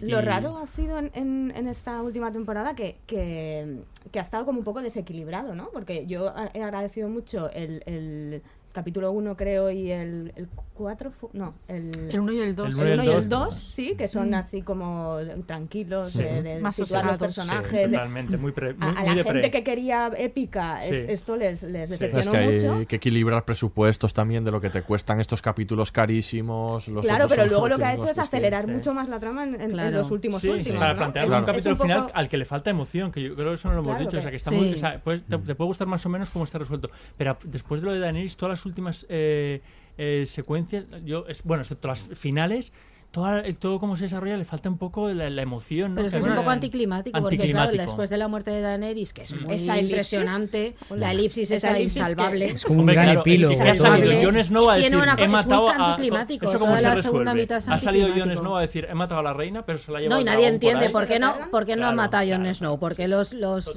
Inmaculados no lo han matado, eso me parece inverosímil. Y luego porque- que siga vivo. No vamos a. Entramos en Sí, bucle. No, yo solo quiero decir una cosa, que creo que no, por un poco de justicia a la serie, bueno, podemos- la hemos disfrutado enormemente, yo creo que no hay relato, por bueno que sea, que pueda eh, sostener el escrutinio al que se ha sometido a esta serie. Yo creo que no lo so- esto no hay no- nadie, o sea, ni película de Berman, ni Don Quijote No, de la Mancha, ni Guerra y 73 Paz. No, me parece imposible. No, y Mm. el escrutinio brutal de un millones de personas hablando constantemente sobre Analizando eso desde todos frame los puntos de vista. Sí, sí, Me sí. gusta, no hay relato gusta que lo, que lo- no hay relato que lo pueda sostener. Entonces yo creo que ahí yo creo que te hace falta un poco tiempo también para pensarla globalmente y entender que bueno todas estas cosas que nos parecen agujeros igual no son tan graves y que hemos trabajado con cosas muchísimo peores en series que nos parecen extraordinarias. Pero las hemos sometido al Y- escrutinio brutal de esta. Sí, y que, y que tradicionalmente es un género destinado al, al hombre y que a pesar de los tintes eh, machistas que ha tenido en ciertos momentos sí que ha dado un paso eh, Totalmente. hacia, el feminismo. Cuando salgan los libros, vengo y te lo cuento, Aurea. Yo quiero leerlo. Dentro de fíjate. 10 años, ¿no? Dentro de 10 años, probablemente. De la Sí, dentro sí. experiencia. Bran seguirá gobernando. Bueno, pues nada, nos despedimos. Oscar, Nuria. Esther, muchas gracias por haber estado con nosotros. A vosotros, Gracias. un gusto. Ahora, Miquel, seguiremos jugando al Juego de Tronos Seguiremos, en seguiremos. siguientes capítulos. Aquí se despide Ojalá. el Laboratorio de Investigación de Series, el único podcast seriéfilo que no dice adiós, dice Dracaris. Hasta la próxima.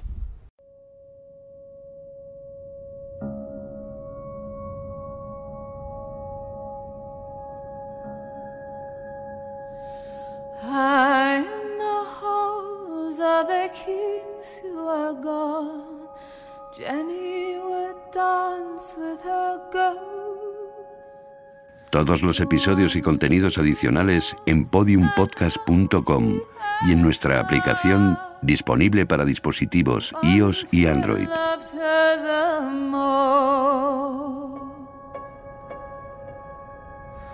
Who'd been for so very long, she couldn't remember their names.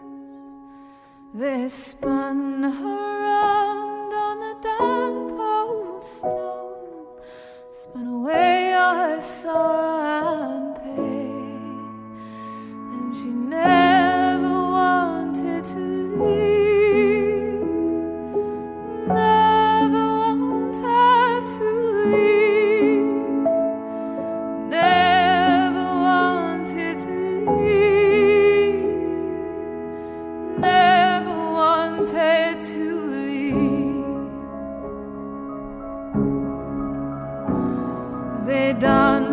the day and into the night, through the snow that swept